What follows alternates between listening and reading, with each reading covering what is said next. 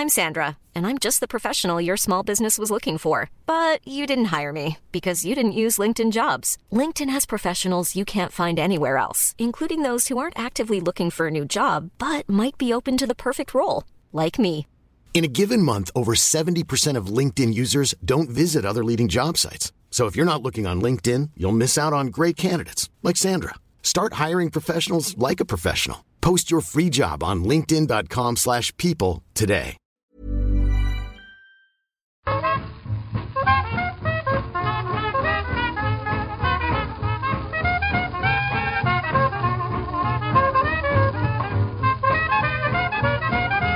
Muy buenas, amigas y amigos. Bienvenidas, bienvenidos una semana más al podcast Reload, programa sobre videojuegos que hacemos desde anightgames.com. La URL es la misma, pero poco más, ¿eh? Pero el aspecto no. Ha habido cambios. Víctor, en Anight, Ha habido cambios, ha habido cambios. Cambios radicales. un nuevo diseño que llevamos ya preparando y comentando y anticipando un buen tiempo. Dos años, ¿eh? Ya ves. Como los juegos.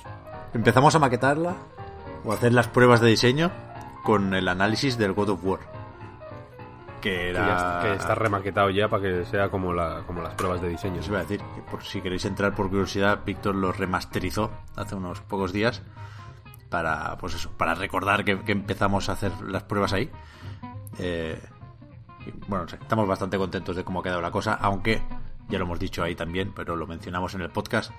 Queda trabajo por hacer, ¿eh? está en acceso anticipado y tenemos una serie de cambios previstos, cambios y mejoras para los próximos días, así que que tened paciencia por bueno por si veis algo que no que no os convence o que no está funcionando como debería. Lo digo así pensando en que la queja más frecuente de entrada es lo de no poder editar los comentarios. Igual para cuando esté el podcast publicado ya podéis editarlos así que esa es la intención un poco iba a decir Víctor estamos de momento hoy solos tú y yo porque estamos grabando esto un martes por la mañana. Vamos más tarde de lo normal precisamente por bueno, el jaleo que tuvimos a finales de la semana pasada con el estreno de la web. Y ahora mismo Marta está pendiente de la actualidad, acabando algunas noticias para no dejar la web vacía un martes por la mañana. Pero la idea es que en cuanto pueda se una. Y, y hacemos esto también porque vamos a hablar sobre todo, como os podéis imaginar, de la presentación de PlayStation 5 y Marta la estuvo cubriendo en, en directo conmigo, así que está tanto en Twitch como en YouTube un vídeo con su barra nuestra opinión de todo lo que presentó Sony PlayStation. Yo lo vi en directo, esa vuestra... Yo no pude unirme, estaba en ese momento escribiendo sobre The Last of Us 2, de hecho. ¿De verdad? Y lo vi en... pues, Estaba escribiendo en el ordenador y en la tele tenía puesto el Twitch. En la Xbox One, irónicamente. y os estaba viendo ahí. Bien, bien, bien. Pues vamos, vamos a, a por ello, ¿no? Porque hay varias cosas a comentar. Al Melme. Y yo sé muy poco, Víctor, de lo que opinas tú, porque bueno, hemos hablado más de, de Last of Us que otra cosa en privado estos días. Y no sé, por ejemplo, qué te parece el diseño de la consola, que es, que es lo más comentable de lo que vimos el otro día. Yo me siento en, en territorio hostil, evidentemente, ¿no? Como, X, como Xboxer pecero. Eh, es que eh, Xboxer con ascendente pecero, por así decirlo. Eh, me siento como en territorio enemigo. Entonces mm, temo que, el- que cualquier cosa que diga se pueda interpretar a la defensiva o como un ataque gratuito. Pero me parece fea como un pie. O sea, me parece una cosa bastante heavy. O sea, me sorprendió mucho cuando salió. Porque pensé, joder, mira que hacer bien. Hacer, hacer bueno el diseño de la V tiene Hombre. cierto mérito. No te pases. ¿Tú prefieres la V que esto? Yo prefiero la V que esto. Esto va? me parece muy loco. Eh, me pareció muy loco en el momento, por el aspecto. Eh, muy ágilmente descrito en privado como estética de router de gama alta Que luego, que luego ha habido un montón de memes como con Sí. torres de estas eh, humidificadoras, ¿no? Y, y demás.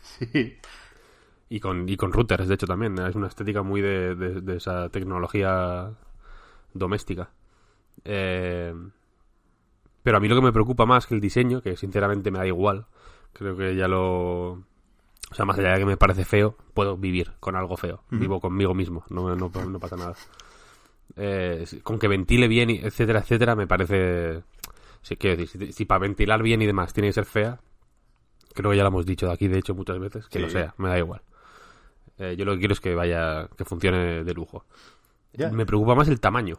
Fíjate lo que te digo, porque eh, el, el aspecto, digamos, me fue un shock, fue en plan, hostia, qué raro, ¿no? Que me- no visualizo esta máquina en mi casa. Hmm. Pero cuando salieron las típicas comparaciones de, ¿no? Poniendo en, en paralelo eh, el lector de discos de varias consolas, ¿no? De la Play 5, de la Play 4, de la Xbox One, tal, ¿no? Pa- para intentar sacar el tamaño, Claro. ¿no? Eh, ha salido que es grande como el demonio, ¿eh? También. Sí, sí, de unido.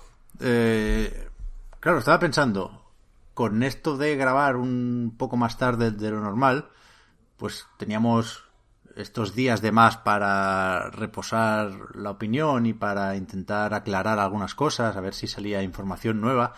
Y más allá del mareo, que también comentaremos ahora, ¿eh? con el tipo de juego que es Marvel's Spider-Man Miles Morales, eh, no, no- ha salido mucha información durante el fin de semana o, o ayer mismo lunes. Eh, seguimos sin saber, por ejemplo, las, las medidas oficiales, creo. Con lo cual nos, nos, nos tenemos que guiar por esas comparativas que es verdad que deberían ser más o menos eh, certeras o aproximadas, ¿no? En tanto que la ranura mide igual y, no es muy muy pequeño, no hay tanto margen de error ahí. Sí que parece grande, sí, yo estoy contigo. Cuando enseñaron el, el producto, cuando se despeló al final de la conferencia, ¿no? Era lo, lo, lo más esperado, ver la forma de la consola. Eh, pues me dejó un poco atontado, porque no, no me la esperaba así, la verdad. Y bueno, estaba predispuesto a que me gustara, supongo, ¿no? No, no sabía hacia dónde tirar. Pero cuando vi el tamaño me decanté hacia el. hacia el no me gusta mucho. Y está mucha gente diciendo eso de que, bueno, que pasará lo mismo que con el DualSense, ¿no? Que al principio era muy chocante y después eh, nos fuimos acostumbrando y después nos fue gustando. Ese. ahora- a mí ahora el mando de la Play 4 me parece viejo ya. Sí, es Lo verdad. veo y es como, pero esto que esto Sí, es sí, el a mí- mando de la NES. A mí con el DualSense me pasó esto y me pasó más o menos rápido. Y con, con el diseño de la propia PlayStation 5, eh, o no me ha pasado o me va a pasar mucho más lentamente. O sea, ahora sigo sin estar acostumbrado, la verdad. Porque es que en, vertical no, no, no, no la veo. O sea, vamos tarde, habéis visto 8000 veces las imágenes, ¿eh? Se puede poner en vertical la consola, las consolas, porque hay dos versiones, la que tiene lector de Blu-ray y nos sirve para sacar la medida, y la Digital Edition, que no tiene lector de Blu-ray y que seguramente será más barata, aunque no conocemos ni fecha ni precio. Pero yo, yo en vertical preferiría no ponerla. Y en horizontal, creo que, que va a joder más el tamaño de la consola. ¿Sabes? Que va, va a ser más difícil meterla en sitios. Pero Puede bueno, ser, aquí nos ser. estamos adelantando, ¿eh? Ya...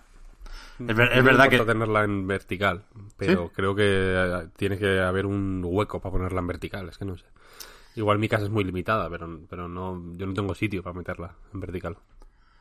Bueno, por ahí pues, cerca de la tele en vertical cabe, hombre.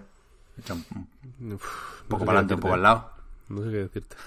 Pero bueno, En cualquier caso, también estoy contigo, eh, Víctor, en que lo principal es que haga poco ruido y de hecho me sorprende que no que no enseñaran nada sobre la solución para la refrigeración, que que salieran encendiéndola, ¿no? En, en plan, pip, sí, pues no se que oye nada. en lo de la GDC, Cerny dijo que más adelante os, os hablaremos de esto, ¿no? Y es- esto significa que queda otra presentación específica para, para la ventilación, ¿no? Un poco. Pero es verdad que de- podría haber salido al principio Jim Ryan diciendo, y por cierto, he tenido todo el rato la Play 5 encendida durante la presentación y no os habéis enterado. ¿La habéis escuchado? Pues, pues, pues mira, ahí tienes la respuesta. O, o al final, no sé, unas flechitas para ver por dónde sale el, el aire y el calor, ¿no?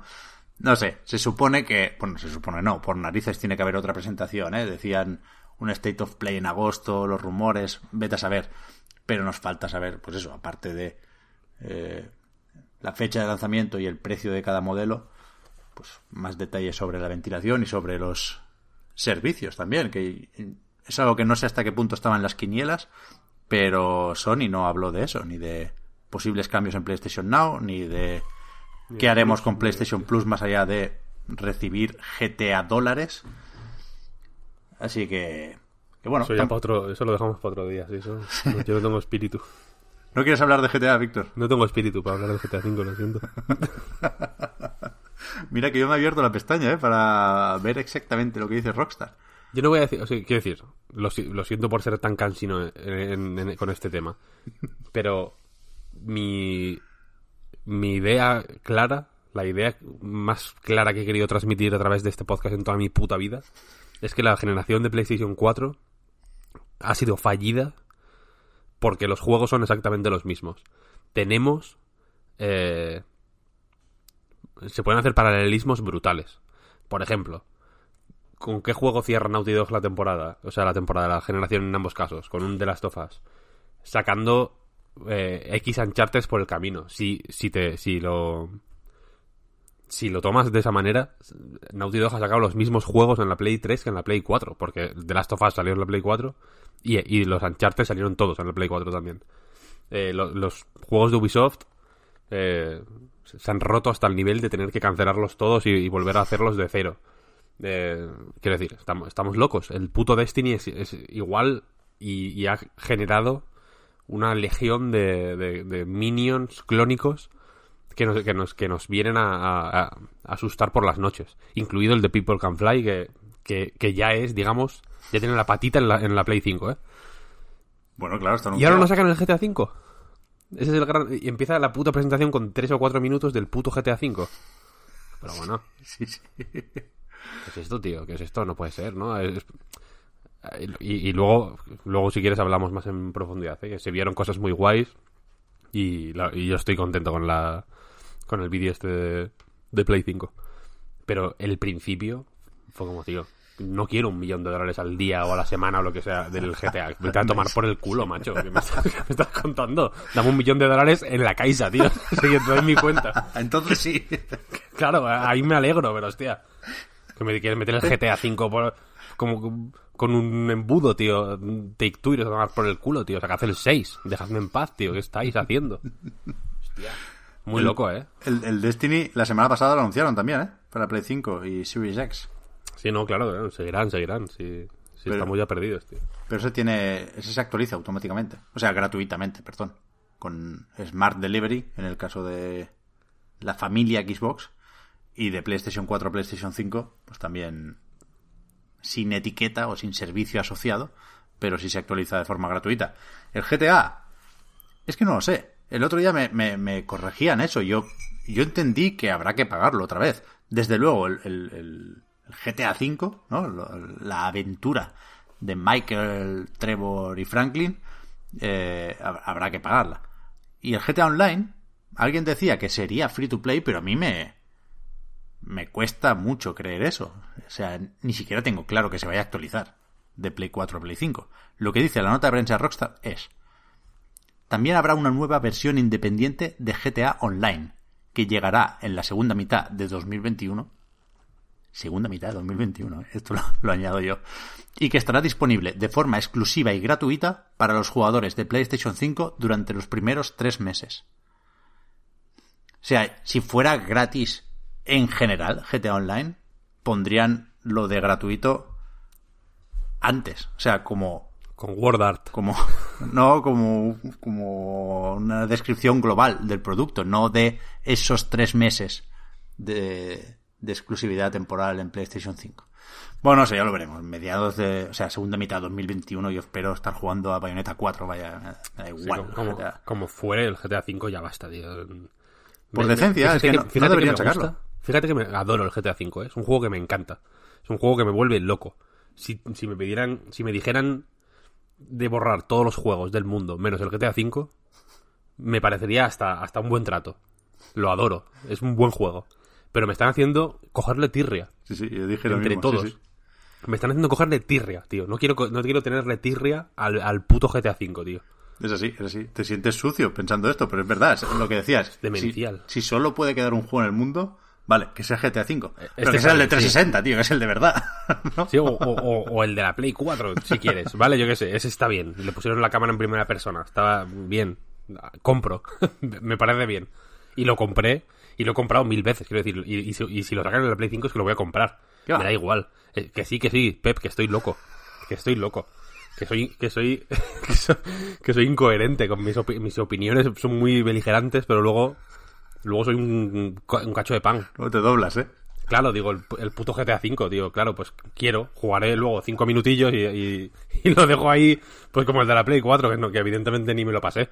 Me puse la cámara en primera persona, me puse a dar hachazos a la gente por ahí, por la calle, y lo, de, y lo dejé, evidentemente. Pero yo qué sé, porque es un juegazo, quiero decir, a mí me parece un sí, juegazo. Sí, obra maestra. Pero lo que quiero decir es que en una presentación de el futuro del, quiero decir, the future of gaming, no es eh, palabrería vacía, ¿eh? Es el futuro de los videojuegos. No es el pasado, ni el presente, ni, ni próximamente en los videojuegos. No, no, no, no, es el futuro. Y te sacan el puto GTA V, tío. Basta ya, hombre. No, a mí me pareció un poco de de un poquito de vergüenza. Esto al final, ¿no? sí. o, por, o, por, el medio que no moleste mucho, pero hostia, para abrir. Yo no, no le di mucha importancia en, en, directo, en el momento de verlo, porque pensé que era pre-show todavía, ¿no? Porque empezaron con un montaje de varios juegos de PlayStation 4, ¿no? Y, y de ahí el logo de PlayStation 4 arriba a la izquierda.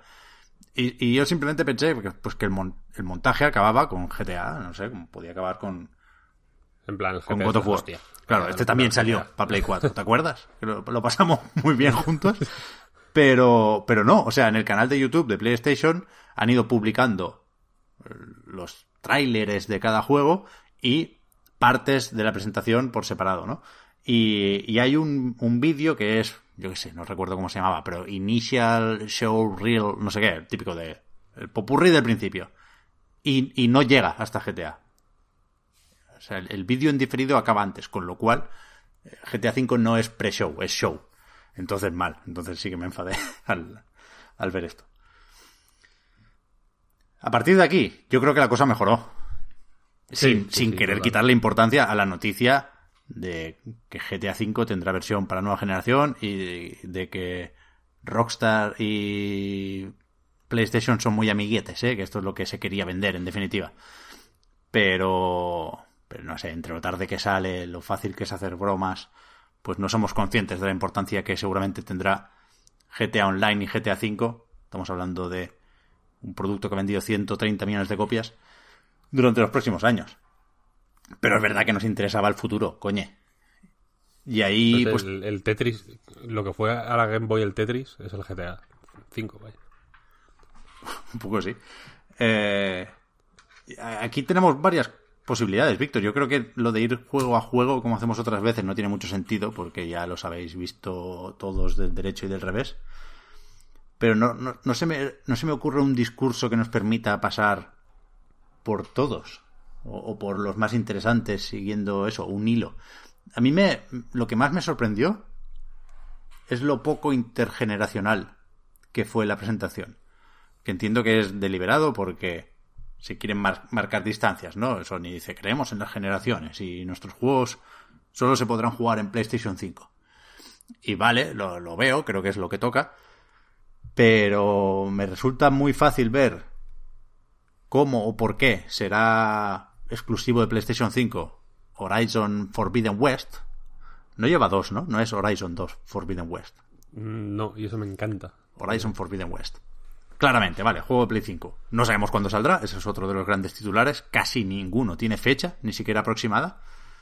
Pero que, que Deathloop o Ghostwire Tokyo, los dos representantes de Bethesda, sean solo PlayStation 5 y PC, me sorprendió un montón. O sea, yo pensé que durante el fin de semana se irían anunciando versiones de PlayStation 4 de juegos vistos en este evento. Y alguno hay, ¿eh? El Kena, este de Ember Lab, tan bonito con, con la muchacha y los las criaturillas estas negras pequeñitas del bosque. Sí, sí. Este en principio sale Holiday 2020, PlayStation 4, PlayStation 5 y PC. El, el Lives, eh, el remake del Exodus, nunca recuerdo el, Soul- el nombre. Soulstorm. Soulstorm, ahí está. Este ya estaba anunciado para la actual generación de consolas. Y efectivamente, de momento se mantiene para PlayStation 4, PlayStation 5 y Epic Games Store. Pero, pero creo que ninguno más. Y yo aquí, no sé si montarme una película, pero es que me sorprende mucho que Bethesda no saque, para empezar, esos juegos en Xbox. Faltaría más. Pero después también en PlayStation 4. Y no sé hasta qué punto pensar, que es muy maquiavélico esto, ¿eh? No, no, no digo que tenga que ser así, pero es que no, no veo muchas más alternativas. No sé hasta qué punto Sony está pagando o, o- o- o buscando acuerdos para que ciertos juegos no salgan en PlayStation 4. Hombre, eh, yo lo veo ridículo. Eh, quiero, decir que no lo, lo veo un trato eh, con, con más que perder que ganar. ¿sabes? Ya, yo también, y insisto, ¿eh? no creo que sea así. Pero, pero que creo que hay un esfuerzo para huir de lo intergeneracional. Es decir, Microsoft hace lo contrario, ¿no? Hablando en plata. Microsoft dice, eh, nuestros juegos salen también para One y Smart Delivery y patín patam. Eh, lo, intermedio es que la mayoría de CIRS dicen, bueno, pues durante los primeros años, como el parque de consolas es más limitado, si queremos hacer juegos muy caros que sean rentables, tenemos que sacarlos también en One y Play 4. Y Bethesda, pero también Capcom, deberían estar ahí. Me sorprende un montón que Resident Evil 8 no sea intergeneracional. Y, y me, me puedo acabar ale- alegrando por ello, ¿eh? Si el juego saca partido de las nuevas máquinas, faltaría más. Pero me sorprendió, sobre todo lo de Bethesda, vaya.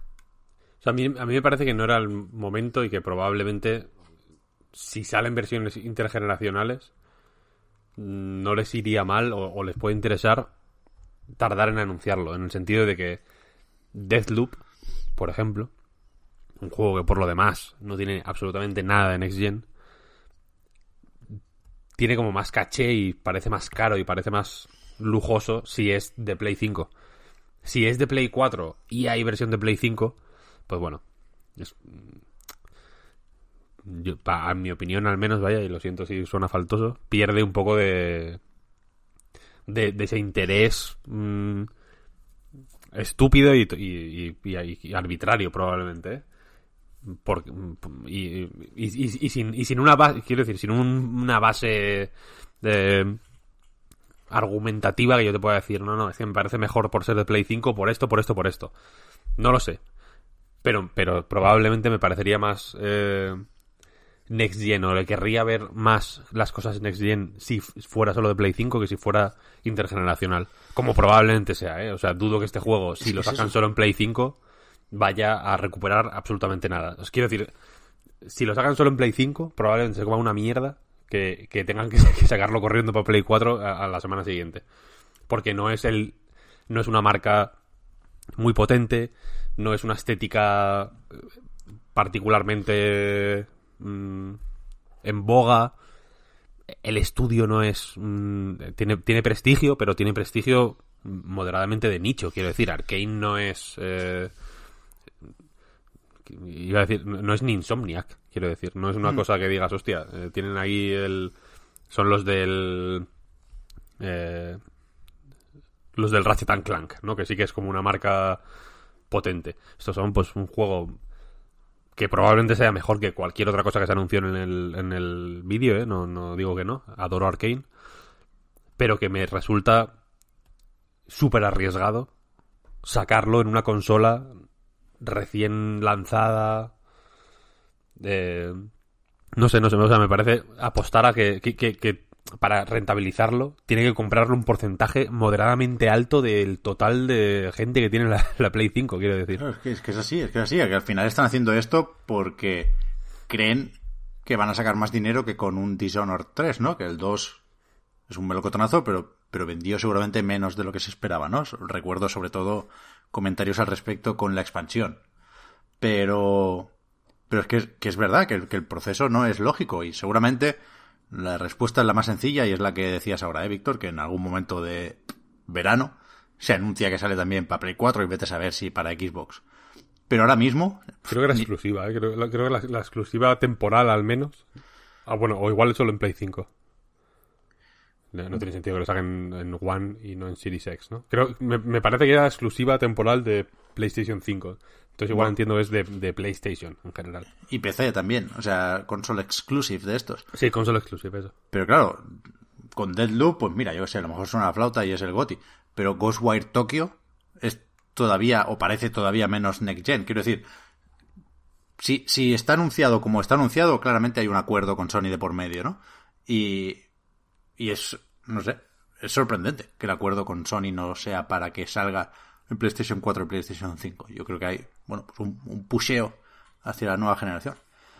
Pero bueno, tampoco tiene mucho sentido que nos centremos especialmente en, en Bethesda, porque yo creo que aquí, de la veintena de juegos que se anunciaron, pues, no sé, lo que, lo que a mí me parece más lógico destacar es que bueno, se, se apuesta por vender una cierta continuidad respecto a lo visto en PlayStation 4, que fue un nivel muy alto de los estudios y de las producciones first party, ¿no? Y ahí tenemos Insomniac, pues haciendo juegos como churros, sin, parece, muchas connotaciones negativas. Es decir, me sorprendió ver dos juegos de Insomniac, pero no, no creo que podamos pensar que, que se han dado prisa para hacer estos juegos rápido y mal. Es verdad que el, Spider-Man Miles Morales pues eh, ha sido varias cosas durante esta semana y ahora parece que, será un juego nuevo, independiente, eh, pero seguramente más corto que el Marvel's Spider-Man, ¿no? Nos mencionaban la referencia de Uncharted Los Legacy, ¿vale? En ese sentido parece que el gordo es Ratchet Clank Rift Apart, que quizá me pareció el más sorprendente de, de la noche, el que más claramente eh, me cuesta imaginar en PlayStation 4, ¿no? Por aquello de lo rápido que aparecen o que cambian los mundos y que tenemos que suponer que es algo que es posible gracias al disco duro SSD, por supuesto. Yo tengo dudas, yo tengo dudas. Mensaje captado, Cerny. ¿Por qué tienes dudas, Víctor? ¿Qué pasa? por, por eso, precisamente. Porque eh, había una parte, digamos, la, parte de Ratchet Clank tenía dos mitades. Una mitad en la que cambiaba de mundo súper rápido, muy impresionante, por cierto, me, encantó esa parte. Y luego la parte que era más gameplay, más un gameplay normal de Ratchet Clank, ¿no? De saltar, disparar, tal. Ahí eh, era más el Ratchet Clank de toda la vida, donde había un teletransporte, pero que era un teletransporte normal. Quiero decir, en, en, sí que se dibujaba, hacía un efectillo de que creabas ahí el, el rift y se dibujaba la parte que tocaba, digamos, en el otro lado, pero ya, quiero decir, o sea, más allá de eso es un teletransporte mmm, como hemos visto en, en, otros juegos en Play 4. Esa es mi duda. Por, en la parte, digamos, en la parte claramente jugable, la parte que me puedo imaginar 100% yo con el mando en plan, esto es el juego, porque no, creo que estaba hasta la interfaz, ¿no? Yo lo recuerdo hasta con la interfaz, vaya. Sí, sí, sí, estaba, estaba. Eh, ahí era bastante menos impresionante el, el efecto de teletransporte. Ya, yo lo, lo, he repasado poco, esa parte de, de gameplay puro, porque no, no, está colgado en YouTube suelto, no, no podemos verlo a 4K. Hay que volver a repescar la conferencia, que estaba, la, la, conferencia entera, quiero decir, que está a 1080 con una compresión malísima y, y se ve como el culo eso, si lo, si lo volvéis a poner. Eh, pero yo creo que hay dos cosas ahí. Hay como unos teletransportes típicos, efectivamente, que son amarillentos y sí, que son muy, muy poco espectaculares, porque de hecho a mí me desorientan un pelín viéndolo así. Pero después sí que están las brechas estas moradas que creo que salen una vez en ese gameplay. Y, y que aún así yo me las tengo que creer. Yo de hecho creo que el tráiler, lo de antes, puede ser perfectamente el prólogo del juego, ¿no? Cuando descubres que se está liando Sí. de alguna forma con el multiverso. Y es verdad que, Set- que set creo que... piece, eh, muy grande, que, que puede ser jugable, quiero decir. Claro, el, el- el caso de uso más fácil que se le puede a uno ocurrir y que seguramente es el que estábamos viendo en el tráiler ¿eh? es una escena scriptada, ¿no? Y que vayas saltando de un mundo a otro sin, sin detenerte mucho en ninguno. Pero vaya, luego supongo que tendrá implicaciones a nivel jugable y que quizá no juegas en ocho mundos a la vez, pero sí se te presentan elecciones, en plan, bueno, se abren dos brechas y ahora eliges qué misión haces primero, ¿no? No, no, tengo ni idea, pero vaya, lo visto me pareció muy espectacular, incluso sin brechas, ¿eh? Si lo ves a 4K y si ves las capturas sin compresión, se parece menos al Ratchet de PlayStation 4 de lo que podíamos imaginar viendo el, streaming en directo, ¿eh? Está muy, muy bien, visualmente. Sí, no, no. Muchos juegos creo que, que tienen ese efecto de... Te, te puede parecer menos impresionante porque YouTube es un desastre total, pero que cuando lo ves en, en screenshots o, o el vídeo aparte en mejores condiciones, eh, mejora un montón, vaya. Después aquí en el blog de PlayStation destaca, no, no, no lo estoy siguiendo en orden, ¿eh? pero tengo varias pestañas abiertas y voy saltando. Pero es verdad que otro de los protagonistas fue el Demon Souls. El Ya ves. muy comentado o esperado o rumoreado remake de la mano de Blue Point Games, que vuelven a colaborar con el Japan Studio después de, de haber hecho un muy buen trabajo, creo yo, con Shadow of the Colossus. Y que ahora est- estoy viendo el, bueno, el déjà vu de Matrix, ¿no? Porque comenté yo en su momento con Shadow of the Colossus que los colores, que el tono, que la calidez, que el cielo, que la iluminación había cambiado demasiado, ¿no? En Shadow of the Colossus respecto al original de, PlayStation 2. Claro, porque yo me, me- me sabía esos tonos de memoria, ¿no? Y identificaba los cambios rápidamente. Y ahora los fans de Demon Souls están haciendo lo mismo. Yo veo esta armadura gigante con el cielo de atrás, pues, eh, azulado o claro, y, y- y, bueno, no sé, me parece que se, se ve bien el, el metal. Pero hay, ahora, claro, hay muchas discusiones de eso, ¿no? De que el- la ambientación ha cambiado excesivamente, que no es tan opresivo, que no es tan pesimista como el, el juego original de From Software. Y me, me hace gracia ver este debate desde la distancia porque, en parte, me parece eh, que podría ser una chorrada, no en plan, han cambiado el color del cielo, ya ves tú qué drama. Pero claro, yo lo, viví como drama hace, hace nada, con otro juego y con la misma desarrolladora y con, con los mismos cambios. Pero también lo digo porque al final creo que la cosa tuvo final feliz. Eh, yo estoy súper satisfecho con el remake de Shadow of the Colossus. Me parece un, un imprescindible de PlayStation 4, aunque hayas jugado al original. Y creo que con Demon Souls puede pasar lo mismo. Hmm, Sí, sí, total. ¿Tú jugaste al de Play 3, Víctor, o qué? Yo jugué, lo, lo odié profundamente en su momento. Como Eh, Yoshida, que hizo la broma, pasó un poco des- desapercibido eso. Que no pre- presentó el juego Shuhei Yoshida, que ya no es jefazo de Sony Worldwide Studios, pero que ahí, ahí está. Eh, y, y dijo algo así como, ahora vamos a ver un juego que a mí me encanta. Y esto era una broma, porque es, es famosa la historia de que Yoshida pues, pues no, no entró en el juego de Miyazaki y no le gustó nada Demon Souls y en parte por eso pues pues From Software y Dark Souls se fueron a buscar otra editora ¿no? y acabaron en, Bandai Namco y evidentemente ahora se arrepiente y lo decía en el contexto de por suerte yo y PlayStation nos redimimos un poco con, con el Bloodborne ¿no? Bloodborne, sí, sí. Y, es que es lo más gracioso que hay en el mundo Yoshida. Es el típico que hace bromas sin reír, súper serio, y, entonces son más graciosas las bromas, claro. Es una persona de 10. Sí, sí, Eh, sí. O sea, yo al de, Play, al de Play 3 jugué y aprovecho para decirlo aquí, de hecho, porque mi copia es de Albert.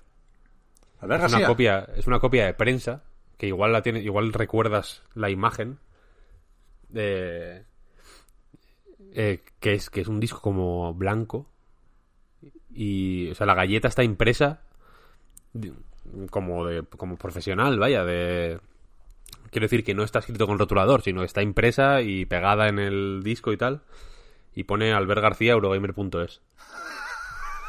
O sea, Eh, no, no puedes disimular el, el hecho de que no es tuyo, ¿no? No, claro, claro, no es mío porque se, se ve, vaya. Y, y lo vi en su día. eh, intenté jugarlo. He intentado jugarlo varias veces en toda mi historia. Ahora creo que estaría capacitado para jugarlo en condiciones, pero no sé dónde coño tengo la. Ah, sí, la encontré el otro día. La Play 3, bueno, en fin, eh, tampoco me apetece mucho poner la Play 3 ahora mismo. Eh, pero sí, o sea, para mí esto es una oportunidad de de darle por fin al juego. Que me gustaría, y esto es un- el típico melón que se abre en estos casos y que creo que ya que cada vez lleva a menos, lamentablemente, eh, que me gustaría poder jugarlo en su versión original de Play 3 como opción dentro de este remake, por ejemplo. ¿Sí? A mí me gustaría, sí. Sí, sí. Pensaba que, Ahora estoy- que, que ibas a decir lo de recuperar el disco, pero claro, es que chaparon los servidores, ya no es lo mismo. O sea, el disco lo tengo, el disco lo tengo. El disco ver. de Albert, no te lo voy a devolver al verlo. sí. En, su momento aquí estamos diciendo que nos cubrimos las espaldas, ¿eh? aquí estamos diciendo que no lo jugamos o que no nos gustó mucho, pero en el Night en su momento le cascamos dos dieces. Fue un análisis doble de Eh, David, David y. Jorge, creo recordar. Y, y tiene dos dieces, que eso solo ha pasado con Demon Souls y con Nuclear Throne. Así que poca broma. Y con Journey. Creo que con Journey fue, o sea, lo hicimos entre varios, pero fue un único, Un- un, único texto y una única 10 nota. 10 eh, individual. Claro, no tiene un 20. Eso es verdad. Estos dos tienen un 20. No, es verdad. No, pero a ver, el, para quien, como, como pequeño resumen, yo creo que nuestra historia es inspiracional para mucha gente. En el sentido, la, la tuya igual no, porque tú eres un rancio que sigues sin, sin adorar a From Software como se merece. Hombre, no Pero. Bueno, me- sí, es verdad. Sekiro igual te. Quiero decir que tú no te vas a poner al Dark Souls 1 ahora. A mí me falta solo el 2 por terminar. Ah, vale, vale, vale. Es que es el mejor también. La cosa es que a mí el, el Demon Souls no me gustó. Dark Souls no me gustó. Dark Souls 2 me flipó. Cuando lo jugué con el Puy. ¿Qué pasa?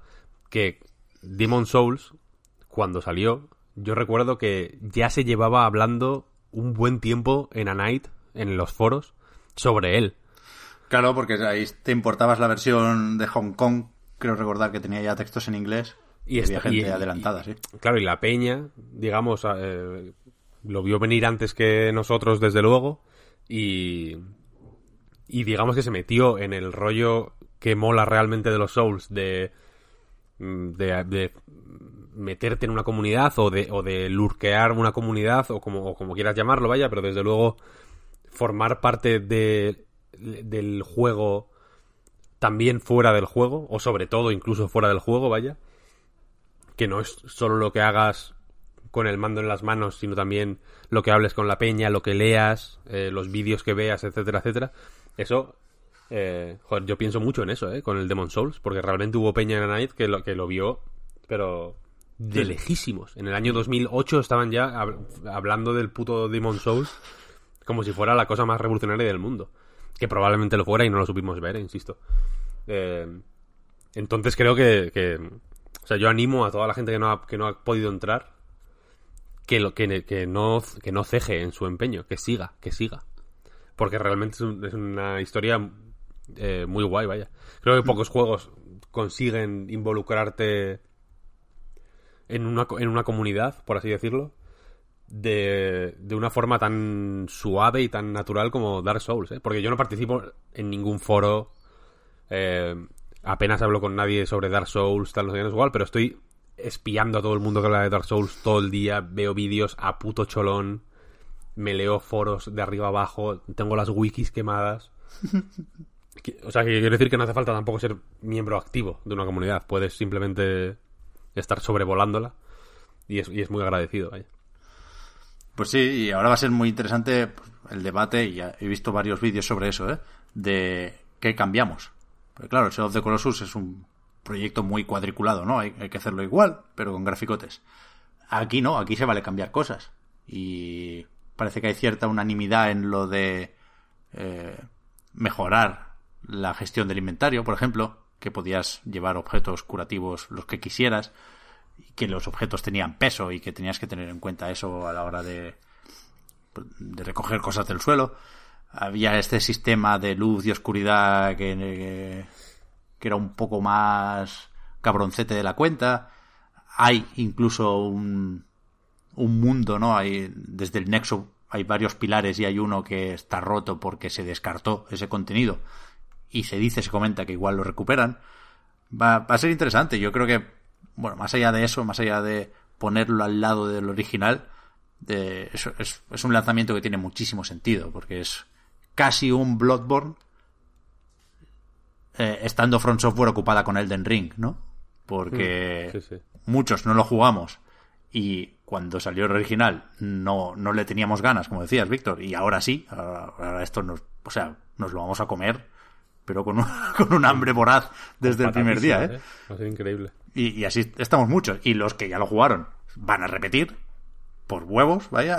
o sea que, que, es, que tiene muchísimo sentido recuperar esto. Eh, ¿Qué pasa? Que si, a mí sí es verdad que el tráiler me dejó un, un, poco frío tampoco. O sea, pues se ve bien, coña, no nos pongamos ahora tan exquisitos. Pero me pareció un pelín menos japonés, un pelín menos From Software de lo que me gustaría. Es verdad que es difícil imitar ese estilo, ¿eh? Pero... Pero además está el rollo de que lo poquito que se nos dijo es que tendrá dos modos de, de juego, de gráficos. Uno eh, enfocado a la fidelidad, que entiendo que es un sinónimo de resolución aquí, y otro con mejor framerate. Y ya empezamos. Ya empezamos, con el, ¿eh? con el selector. Holy shit. Pero bueno, estaremos atentos a Demon Souls, ¿eh? creo que fue uno de los... Contábamos con él, pero, pero se agradece la confirmación. Gran Turismo 7, pues guay. Me gusta que tenga el 7, me gusta que, que se venda como el regreso de Gran Turismo, ¿no? Dando a entender que lo de Sport, pues bueno, es lo que tocaba, parece... salió como salió, pero que ahora, ahora sí que feo, sí. Muy feo eso, tío. Muy feo. ¿El qué? Mm, mandar a tomar por el culo al Sport de esa manera, tío. Está pero bien. no, mandan a tomar por culo. No, no lo puedes llamar Gran Turismo Sport 2 a este. No, hombre, pero Gran Turismo is back. Es como, como, como is back. Si hay un Gran Turismo activo ahora mismo, que hay putos torneos, tío. Está Carlos Sainz compitiendo en esos torneos. ¿Qué, ¿Qué, quieres decir? ¿Que era falso? O sea, que está bien el Sport. No, no me lo ninguneéis, que es un juego cojonudo. Ya. Pero. Pero no, es, no era Gran Turismo 7, y este sí. Este pinta buenote, la verdad. ya ves, ya ves, a mí me gusta. Eh, después, aquí sí estoy repasando todo lo first party, ¿eh? Y luego saltaremos más rápido con los demás. El del Sackboy. Me sabe mal, porque es muy fácil cebarse con él, porque no es especialmente espectacular, o no es nada espectacular, si, si esperamos marcar un listón en PlayStation 5. Y tiene mucho de 3D Wall con el rollo del multijugador y demás. Pero yo creo que va a estar bien. Porque lo hace, lo hace Sumo Digital. Quiero decir, que si lo hiciera Media Molecule también estaría muy bien. Pero Sumo Digital, primero, hizo muy bien el Little Big Planet 3 y segundo, ha hecho muy bien todo lo demás. o sea que sí, sí. yo tengo ganas a este, fíjate lo que te digo. Yo soy muy fan de Sumo Digital, pero muy bueno. fan, me encantan. Y... Y este, yo, yo, me quedo con una cosa que dice Kyle Bosman en, en un vídeo que hizo como para comentar la jugada ¿Mm? eh, desde su casa. Eh, el, el, que el juego se llama como eh, no sé qué Sackboy's Big Adventure o algo así. Sackboy a Big Adventure, sí. A Big Adventure. Y que decía, pero es que no es ¿dónde está lo Big? No es Big, no hay nada Big en ese tráiler. ¿No? O sea, es todo como pues bueno, un juego de plataformas. Tampoco Ya, es verdad, porque no lo pusieron a Little Big Adventure.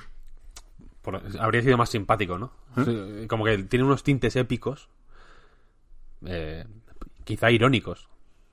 El trail, el título, que no me parecería mal, ¿no? En plan, o sea, quiero decir que no me parece mal dejarle a Sackboy, que es un personaje que es lo que es, quiero decir, pues este, este tono un poco de su gran aventura, pues es una aventura, una mindurria de aventura para, para un héroe, para, para un Kratos, para un Nathan Drake, para un héroe de la marca PlayStation más eh, estándar. Es, es una mindurria, pero para él es una gigantesca aventura, ¿no? Eh, pero, pero, pero ese tono irónico, digamos, el, el no, no, me lo, no me lo dio el vídeo, ¿sabes? Que me habría parecido incluso más simpático. Y el juego es eso, es que no. Pues sí, estará bien, probablemente, no lo sé. De nuevo, lo voy a jugar porque intento jugar todo lo que hace Sumo Digital.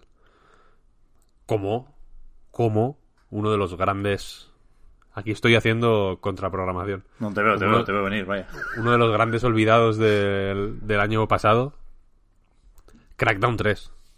Es así. Eso sí. Es así.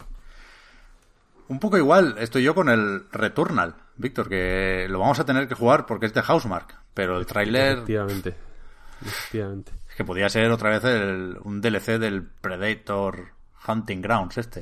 me, ha crecido, me, ha, crecido en la cabeza. ¿Qué va? No me, no me estaba gustando nada. O me estaba gustando de manera limitada o con reservas. Me estaba gustando lo, justo para jugarlo porque es de Housemark y, y, en fin, hay que apoyar a esa gente. Eh, y estaba pensando en que Housemark, eh, después de una generación entera sacando arcades de, mínimo 8, habitualmente 9 y en ocasiones de 10, se, lo dejaron. Fue como hasta aquí. Mm. Publicaron en su blog una entrada el año pasado, o, incluso hace dos ya, no me acuerdo. Creo que fue el año pasado. Diciendo que los arcades, catacroc. Que, se había acabado el asunto. Que muy guay eh, ser, eh, pues digamos, un estudio de prestigio y, y, y que Resogan eh, pues hubiera sido jugado por mucha gente por estar en el, Plus, tal no sé qué, no sé cuál, pero que fuera de ese entorno de ser un regalo de PlayStation Plus, eh, se comían una mierda invariablemente. Y lo decían de una forma muy clara y muy abierta y muy honesta, en plan, mira, es que mm, nosotros hacemos lo mejor que podemos. Eh, y lo hemos, eh, hemos, seguido con nuestra filosofía al 100% desde que empezamos y nos comemos suficientes, nos hemos comido suficientes mojones como para no querer ya más. Bueno, acabaron quemados y apurados hasta el punto de que quiero recordar que anunciaron un Battle Royale, ¿no? Como siguiente proyecto. Claro, entonces, yo estaba viendo esto y estaba pensando, vete a saber qué, lo, qué puta locura es este juego, en realidad. Porque al principio tenía un rollo como, como cinemáticas que parecía que tenía historia, cinemáticas cutres, ¿eh? Mm. O sea, cutres. Sí, sí como caras de MMO, una cosa fea, heavy. Y yo estaba como muy dolorido en ese momento. Pero luego vi ciertas escenas de acción que hay como muchísimas balas que si lo pones en cenital es un arcade en realidad. De un bullet hell incluso. Más o menos normal. En, la, en el Twitch que estabas, cuando estabais comentándolo en directo, eh, me hizo mucha gracia, porque yo también lo pensé, que hay una escena que la cámara es cenital, vaya, que de pronto se convierte como una especie de twin stick shooter más o menos normal, ¿no? Que parece que no parece juego, sino que parece una cinemática simplemente que tiene la cámara el tiro desde ahí, ¿no? Pero yo pensé, vale, vale, aquí es el juego. El juego es este, no son las cinemáticas esas, son es un twin stick shooter eh, pues más o menos normal. Pero luego se ve otra vez como un shooter en tercera persona más o menos normal, ¿no? Pero y se ven muchas balas, etcétera, etcétera. Y, ahí, en ese momento pensé, ojalá este sea su Vanquish. Es decir, que consigan hacer desde una perspectiva o con una fórmula o un formato mm, aparentemente alejado de lo que hacen habitualmente, pero que en el fondo es lo mismo. No quiero ponerme filosófico, pero la distancia que hay entre un Space Invaders y un Gears of War igual no es tanta. Eh, igual, cambiando la, cambiando la cámara de sitio, y utilizando su infinita sabiduría en la que confío más de lo que confío en, en el cuerpo de bomberos, ya lo he dicho, ya lo he dicho. Si, mi casa se quema, tengo menos esperanzas de, de sobrevivir cuando vengan los, bomberos que de que Housemark haga bien este juego. Entonces, igual, haciendo eso, eh, consiguen hacer un Vanquish. Es decir, un. Un arcade que tengas como, como toda su esencia condensada, simplemente presentada de otra manera. Y, poco a poco me he ido autoconvenciendo de, de, esta idea. Y ahora le tengo muchísimas ganas, la verdad. A ver, fíjate, yo pensando en eso, en, en la maña de Housemark, eh, me ha gustado una cosa que acabo de leer en el PlayStation Blog, que no lo había visto antes, que dice, eh, los jugadores pueden alternar indistintamente, no, instintivamente, perdón, entre varios modos de disparo usando eh, un solo gatillo adaptativo. Es decir, que si pulsas un pelín, a lo mejor disparas con el láser, y si pulsas hasta el fondo, disparas con la escopeta. Eso no está malote eso. Eso no, eso no, está mal, eso puede, puede, dar juego. Pero sí, veremos, veremos si, si, si lo regalan con el Plus, si es el Resogan hipervitaminado de Play 5 o qué. A mí me daría pena que, que quedaran para juego de Plus. Pero es, bueno. que, es que es un roguelike, tío, que, que hacemos con esto, si no. Pues aprender a jugar a, a, putos juegos de verdad y dejarte de tonterías, tío. Vale, vale. Yo qué sé. Me parece bien. Después está aquí, que este también lo edita Sony, ¿eh? O sea, es un juego de PlayStation Studios. Le ponen el, el loguito este nuevo al principio. Destruction All Stars. Que a mí me gusta muchísimo, y lo digo sin ironía. Por desgracia, es uno de esos juegos con los que hay que aclararlo. El título no, no pone de su parte. Pero, de nuevo, estamos en esto del pedigree. Esto lo hace Lucid Games, que tienen aquí mucha gente que venía de Bizarre Creations. Y creo que, que tiene algo de Dreamcast, este juego. De las batallas con el coche y si te aburres de conducir, pues bajas y le pegas dos hostias. O sea, me parece un buen punto de partida para empezar. Y, y, y me gustan los trailers con los que te imaginas cómo es el control del juego. Y, y creo que, que, este es uno de esos. ¿Sabes? No, no, es, no es random la conducción del, sí, sí, sí, del tráiler. Es una muy concreta y, y, notas el peso aún sin jugar. Y, y este va a estar bien, os lo digo ya. Ojalá, ojalá. Esto va a estar bien. Vale, para terminar con esto del First Party, tenemos uno que sí, que sabemos ya que es gratuito o que viene preinstalado, decían, pero no creo, ¿no? Que venga preinstalado, te lo tendrás que bajar. Bueno, no sé, igual si lo preinstala, qué narices. El Astros Playroom, que es... No, no me parecería tonto que lo preinstalaran, ¿eh? No, bueno. de hecho el Playroom igual venía preinstalado. No... no... Me acuerdo, pero... No me acuerdo yo tampoco. Pero ¿qué es eso? Que aprovechando que ahora conocemos más a estos robotejos, ¿no? Después de su paso por Astrobot, pues esto de la demo técnica para enseñar las funcionalidades del mando, del DualSense, eh, pues tiene más sentido y tiene un poco más de empaque. Eh, no sé, voy a jugar a esto. Más allá de... Me interesa no solo como tutorial del mando, sino también como juego. Sí, simpático estará, vaya. A Esto ver, lo hace Japan a ver cuánto hay. Studio. Sí. Sí, va sí. a estar bien, va a estar bien. Esto supongo que es lo que mencionaban ya en Wired. ¿Cuándo sacaron el primer artículo de Play 5? Hace un año y medio, quizá, o dos años. Que es lo que les, bueno, les servía para, para ejemplificar esto de la respuesta áptica, de, de cómo notaban que se les iba un poco el stick al caminar sobre hielo, creo recordar. Eh, hablaban de una demo técnica del Japan Studio. Supongo que es esto, ¿no? Que, que ahora ha cogido esta forma. Va a estar guay. Puede ser, sí, sí.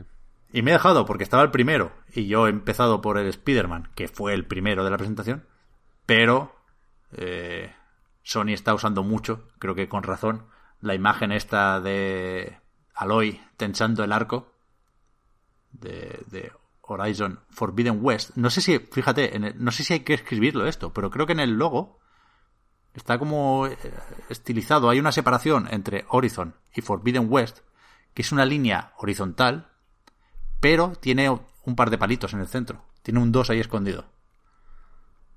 ¿Ah, sí? Me gusta esto de esconder números en, en el título, ¿eh? Lo hace también Guilty Gear Strife. Creo que tiene un 4 por ahí. Bueno, claro, la I y la V forman el 4. Jesus. Y, y bueno, Village, que ya Bueno, parece- sí, es el el- chat de, de esconder. La repamucha, sí, sí. Pero eso, que, que yo creo que es el abanderado de, de esta primera oleada de juegos first party. Sí, eh, total. y, y- y que me sorprende que no sea de lanzamiento o de ventana de lanzamiento, ¿no? Porque eh, con, con PlayStation 4 Guerrilla sí llegó a tiempo con el Killzone, pero pero Sucker Punch no llegó a tiempo con el Infamous y, y salió poco después. Yo pensé que, que, que sabríamos ya cuándo saldrá Forbidden West, pero no. Tendremos que esperar. Hombre, te- tienen tiempo para anunciar mm, muchas cosas todavía, ¿eh? Pero no crees que lo habrían dicho ya. O sea, es que ahora mismo, No lo sé. catálogo de lanzamiento, tenemos un un juego de estos que es que no quiero ser faltón, eh, tengo mil ganas de Spider-Man, me encanta Marvel's Spider-Man, pero que es una expansión venida arriba. No, no lo digo por lo que sé de Miles Morales, eh, lo digo por lo que sé de Los Legacy. Claramente falta algo en el catálogo de lanzamiento, creo yo. Pero el qué? Y si Horizon lo fuera, lo habrían dicho ya. The Last of Us 2, ¿te imaginas? Pues, pues, pues igual pretenden que tiremos de, retrocompatibilidad, verdad. A mí, pues, si, quieres, de hecho, a mí lo que más me... Ahora que, digamos, ya sabemos cómo es el chisme, etcétera, eh, ya estoy echando en falta info. Info un poco más concreta. Por ejemplo, en PlayAsia, eh, me lo comentaba ayer mismo el compañero Javier López, uno de los ideólogos, sin. Aunque. aunque puede sonar anecdótico esto, vaya, pero es uno de los ideólogos del. del. del podcast sobre Sonic la película. Este chico. Eh, me mandó ayer un link de PlayAsia, de la Play 5, eh, donde, por ejemplo, viene una versión de un tera y una de dos. Por ejemplo, no sé si no sé hasta qué punto Play, es PlayAsia poniéndose Hombre, más es- creativa de la cuenta. Esto es fake porque lo único que sabemos es que es de 8.25. Bueno, pues de. O sea, como dos versiones, una más grande y una más pequeña, vaya. Ya. Vienen como muchas. Eh, no, necesito info de, de specs. A, a mí más que del precio, que al final va a ser el que, el que quieran que sea. Y, y, y no va a ser. qui- Quiero decir que hay una ventana más o menos clara para el precio. Quiero decir, de, de, de 599 no va a pasar. De claro. ninguna manera. De y de ninguna 4.50 manera, no creo que baje tampoco. y de 4.50 no va a bajar. Entonces, digamos que hay una ventana ahí de que te puedes hacer una idea. Quiero decir que no la van a cobrar a, a 2.000 euros. Mm, claro. de, de ninguna forma. Entonces, teniendo ya cierta información que por puro sentido común vas, vas, va a ir de aquí a aquí y no puede irse ni por arriba ni por abajo, me faltan... eh, me falta info sobre eso, sobre retrocompatibilidad, sobre no sé, sobre algo, algo de los menús, alguna alguna la típica feature porque lo han ido diciendo mucho, quiero decir, eh, que que parece que no, pero luego es crucial, yo qué sé. Ya. A, a- a- a mí me falta un poco de Cerny, vaya. Un poco un, un poquito de Cerny habría ido de lujo en ¿Eh? esta pre- en esa presentación. Eh, lo digo porque entre entre la charla de Cerny, la polémica charla de Cerny y esta presentación de Play 5 ha habido mil insiders de estos eh, que no paraban de hablar de que hay de que tiene algunas características eh, aún sin anunciar pero revolucionarias bla bla bla bla bla bla no como dando a entender que tiene algo eh, no, no a nivel de hardware, ¿no? No, no como el SSD súper rápido este o hostia así, sino a mí me daba a entender que es algo más rollo share button, ¿sabes? Ya. Un- un- algo que parece que no, pero luego cambi- te cambia la forma de, de verlo todo. Ya. A ver, quedan, quedan cosas por anunciar. Evidentemente hay otra presentación. Y, y lo- y- y esto se me ha ocurrido, quiero decir, perdona que te corte, No, no, Pep. no, faltaría más. eh, estos últimos días he estado jugando mucho al Skate de 360. Eh, he estado jugando al Skate de 360 en Xbox One. Skate de 360, uno de los mejores juegos de la generación anterior, eh, te permitía, tiene como un editor de repeticiones, ¿no? Tú haces tu trick y, en fin, le das a un botón y, y- y tienes como un editor de vídeo donde puedes poner filtros, eh, cámara rápida, cámara lenta, cambiar la cámara de lado, bla, bla, bla, como un modo foto, más limitado que el modo foto, pero que te permite hacer distintos planos en un vídeo mismo, está bastante guay, vaya. Esto en 360 estaba bien, pero era un mojón en realidad. Entonces, porque no podías compartirlo con nadie. Entonces, retroactivamente, Xbox One ha, ha- ha terminado de darle forma a, a esta función del, del skate. Porque ahora sí puedo compartir esos vídeos. Eh, En, en Twitter y en Facebook y puedo mandarlos al ordenador y puedo hacer lo que sea con esos vídeos, ¿no? Entonces, lo que quiero decir es que si, si algo si algo estaría bien de las nuevas consolas o si hay algo de las nuevas consolas que no tenemos o que no deberíamos de subestimar de primeras es esto, como yo estoy seguro de que, la- de que tanto Microsoft como Sony quieren aprovechar el catálogo antiguo porque es barato, quiero decir, porque les sale más barato eh, relanzar juegos sin remasterizarlos que meterse en el follón de, de coger el, el Demon Souls y, y hacerlo nuevo, ¿no? Yo creo que es una win-win situation en cierto sentido porque puede, puede hacer que la vida útil, por así decirlo, de un juego sea mayor de lo que es ahora. Puede dar puede solventar o, o evitar situaciones como la de Dishonored, precisamente, que hablabas antes, que lo sacaron en Play 4 y Xbox One porque tenían miedo de que se perdiera, ¿sabes?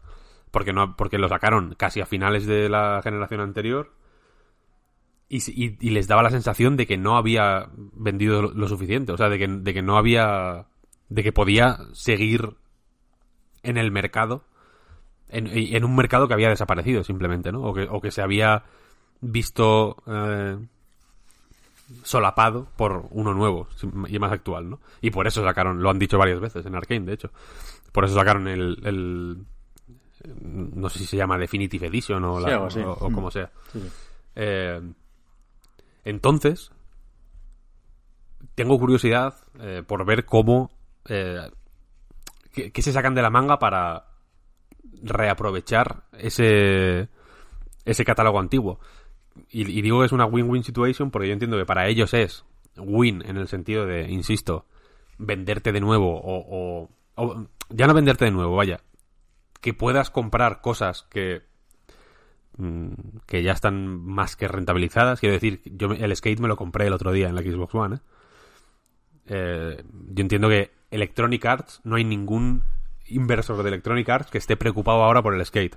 Es un- esto es 6 eurillos que les entrarían gratis. 6 eurillos quitando el 30% de Microsoft, ¿eh? 3 eurillos para Microsoft y 6 para Electronic Arts. Pues mira, mm, arreglado. Eh, y yo lo estoy gozando. Y, y- e insisto que estoy redescubriendo el juego y, y estoy viendo eh, cómo funciones antiguas ahora mm, por fin tienen un- una salida mejor. Y estoy pensando, joder, ¿cómo es que Electronic Arts no aprovecha esto? Por ejemplo, ¿no? ¿Por qué, no, por qué Electronic Arts no publica en su puto blog, por ejemplo, una entrada, ¿sabes? Diciendo, mira, hostia, ¿te acuerdas del puto skate? Eres- es, es una puta obra maestra. Y tenía el puto editor de vídeos este de mierda, que era un cagarro, porque no podías hacer nada con ellos. Pero ahora le haces pliqui en el botón este de la Xbox y, y ya está, y lo, y lo compartes en Twitter. ¿Sabes? Haz, tira al suelo a una vieja y hazle un oli encima y, y compártelo en Twitter. ¡Bam! Fenomenal, ¿no? Entonces, yo estoy seguro de que a las compañías les, les, les interesa hacer esto. Y no estoy seguro porque tenga una corazonada, ¿eh? sino porque Electronic Arts lo, lo está haciendo con eh, de Vault, ¿no? La mierda está del EA Access, que son juegos viejos dándole valor a su suscripción. Lo está haciendo Microsoft con lo ha hecho toda la generación, ¿no? Ofreciendo como como como algo valioso juegos de, de Xbox 360 y de la primera Xbox incluso, ¿no? Y lo está haciendo Sony ofreciendo juegos de Play 2 y de Play 3 como parte de PlayStation Now y lo hizo antes en Vita con los juegos de la Play 1, etcétera. Quiero decir que, que es algo que, que, entiendo que les puede resultar interesante, solo que quizá no han encontrado la manera de comunicarlo correctamente. Eh, pero, pero que creo que lo van a intentar hacer. Y, y, creo que vamos a seguir ganando todos. ¿eh? Yo como comprador de juegos viejos y ellos como empresa capitalista. Es que, vete a saber, y aquí estoy forzando el optimismo, ¿eh? pero para ilustrar una posibilidad. Vete a saber si realmente es tan gustoso jugar con el DualSense por esto de la vibración de nueva generación, por los gatillos del futuro y demás, que ajustando cuatro cosas de, yo que sé, un God of War, eh, pues apetece jugarlo de nuevo en Play 5. No solo por las posibles mejoras gráficas que le puedan meter, que ya veremos, ya nos lo contarán si es así, eh, pero sí por el, por el mando, yo que sé. Es que tiene que haber alguna sorpresa, estoy de acuerdo, Víctor. Tiene que, haber algo que no veamos venir. Es que yo, estoy seguro de que hay algo eh, que, está todavía guardado ahí. Mm. Y que no, y que no lo han dicho aún. No solo porque el, porque y aquí ya me pongo igual un poco más vinagre de la cuenta, vaya, no solo porque la, porque tantos insiders lo vayan diciendo, sino porque en el fondo lo que hemos visto hasta ahora, joder, es súper conservador.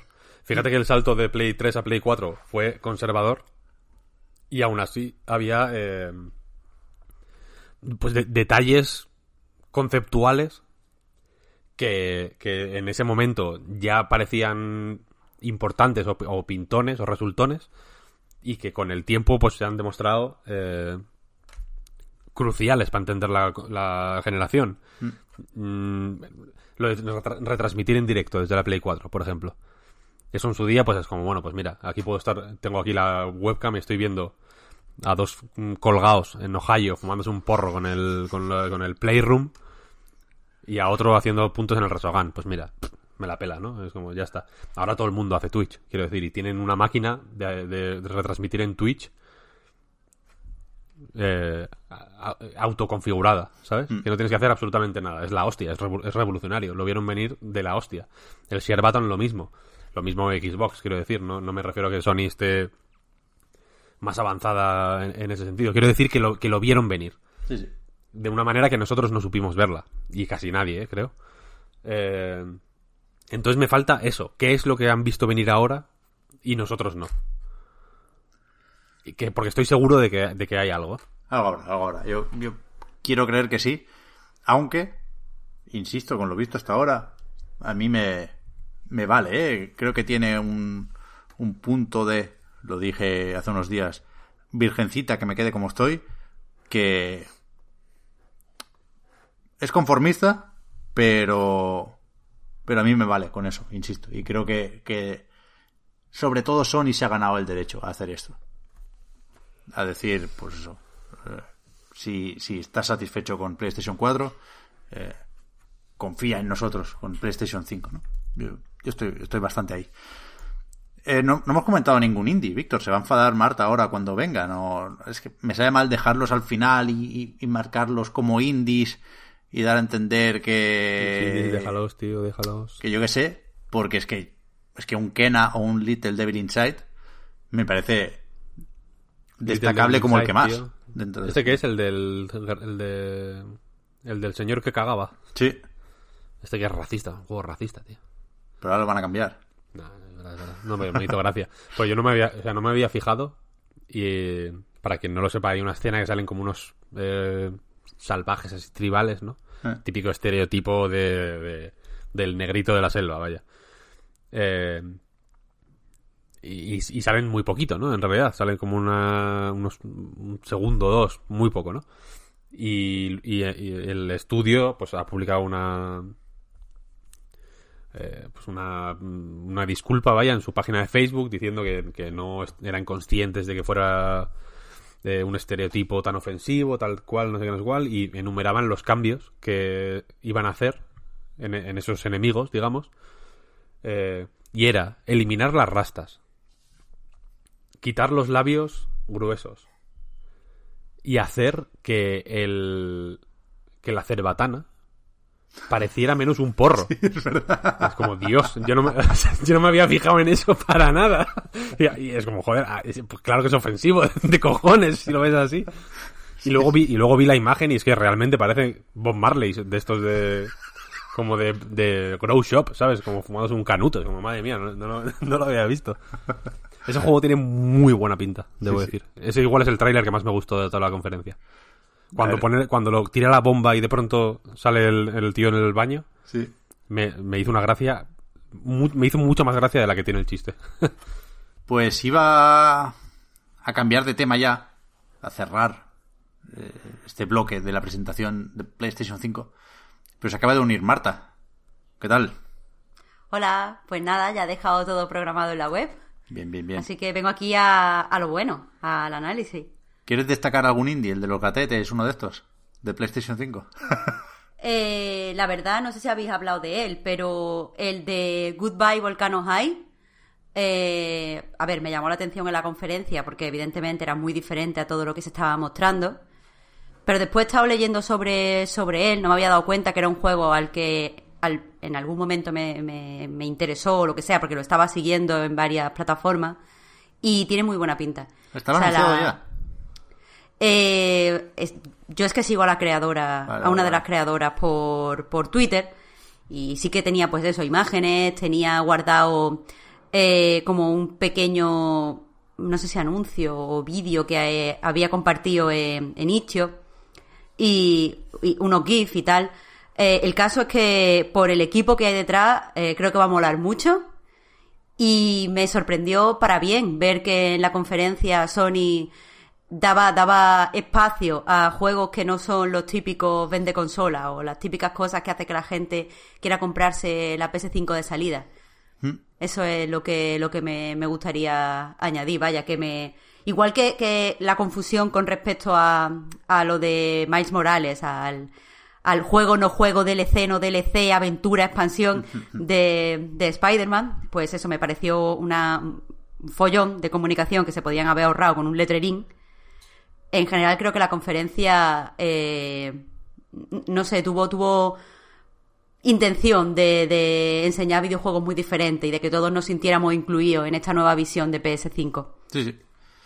Eh, ese es el, el- el nuevo eslogan o lema, va por ahí, ¿no? ¿Cómo era? Play has no limits. Sí, lo que pasa es que esto me suena más a, a, eh, como flipado. Ya. ¡Buah! ¡Que puedo llegar con graficote! Y, Ya. y el espíritu sin que decía es diferente.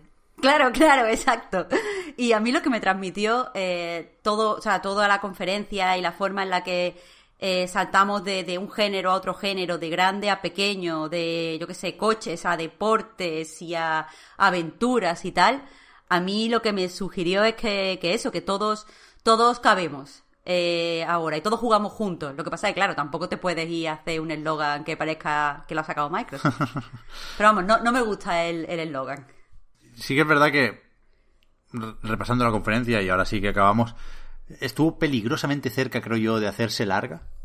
Yo le hubiera quitado tres, cuatro vídeos, sin distinguir, ¿eh? Aquí, entre indies, third parties y first party. Creo que, que tuvo un cuarto de hora de más. Pero en general, y a pesar de que podemos hacer alguna broma con el book snacks y, y demás, creo que la selección de indies fue uno de los puntos fuertes de la conferencia, la verdad.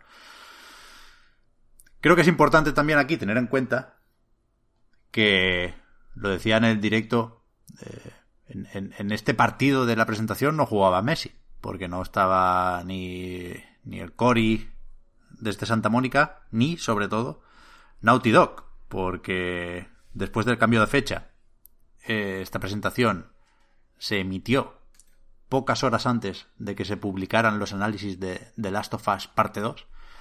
Y, y- y no, no sé muy bien qué efecto se produce en, la visibilidad de cada cosa o en, el espacio que le dedicamos en, en nuestra cabeza, ¿no? No sé si el hecho de que haya recibido tan buenas críticas de Last of Us nos dice, bueno, no hay prisa para PlayStation 5, o, o al revés, o nos dice, bueno, si ya está bien lo que vimos, ¿no? Cuidado con el Horizon 2 y compañía.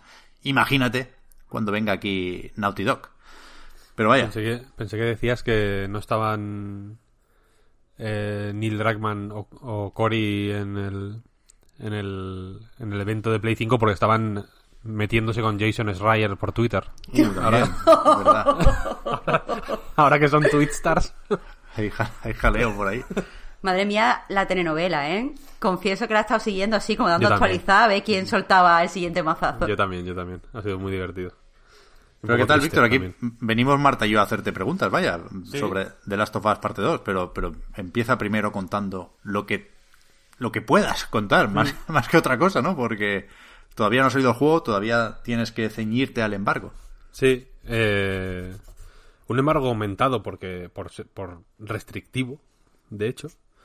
Eh, no más que otros embargos restrictivos, ¿eh?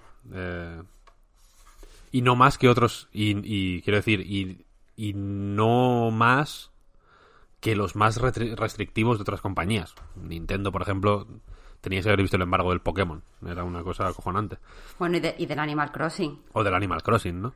Era increíble. Eh, Tres páginas creo que tenía.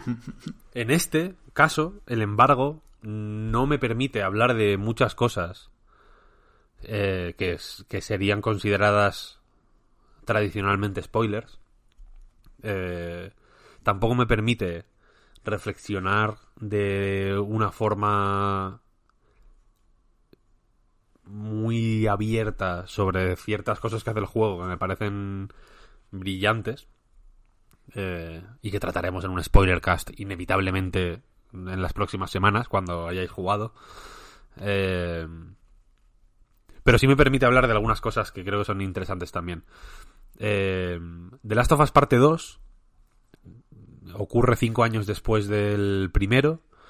El final del primer The Last of Us es suficientemente impactante como para que incluso, como fue mi caso de hecho, mm, esta secuela parezca casi innecesaria, ¿no? O, o redundante, o, que, o con la...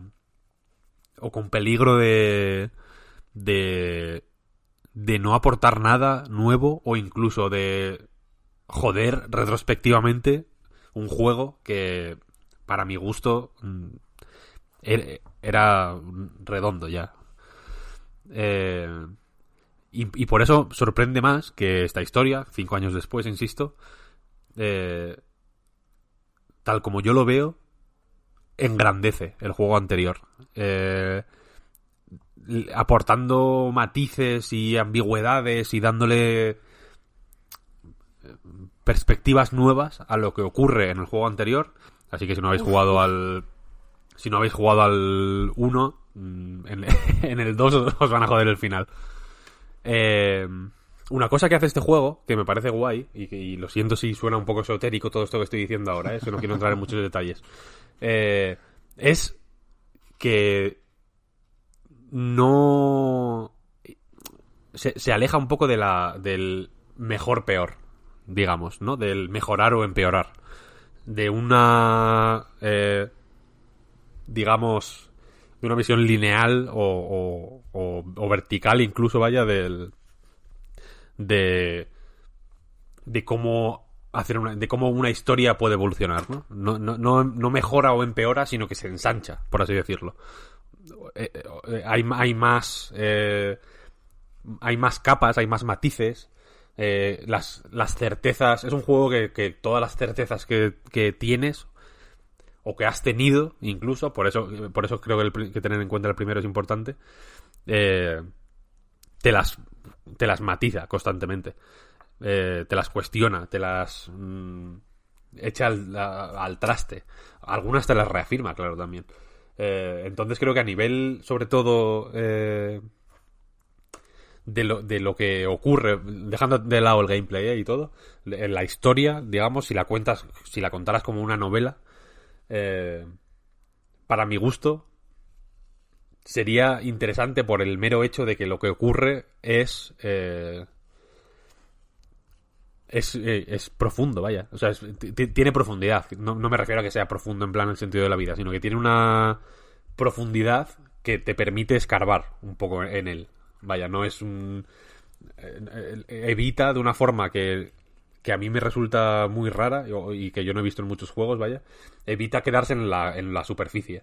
Lo que te muestra a nivel superficial siempre tiene algo abajo eh, que gusta ver y que, y que, y que el juego eh, tampoco lo oculta eh, o, te lo, o te dificulta verlo, ¿no? Sino que te, sabe picar para que vayas un pasito más allá, ¿no? Y para que y, para que y para que veas de qué va más allá de pues del, de este mensaje que a mi modo de ver es muy simplón y que, y que no tiene mucho que ver con, con los temas centrales del juego, vaya de matar es feo. Joder, es que matar a un perro está mal, bueno.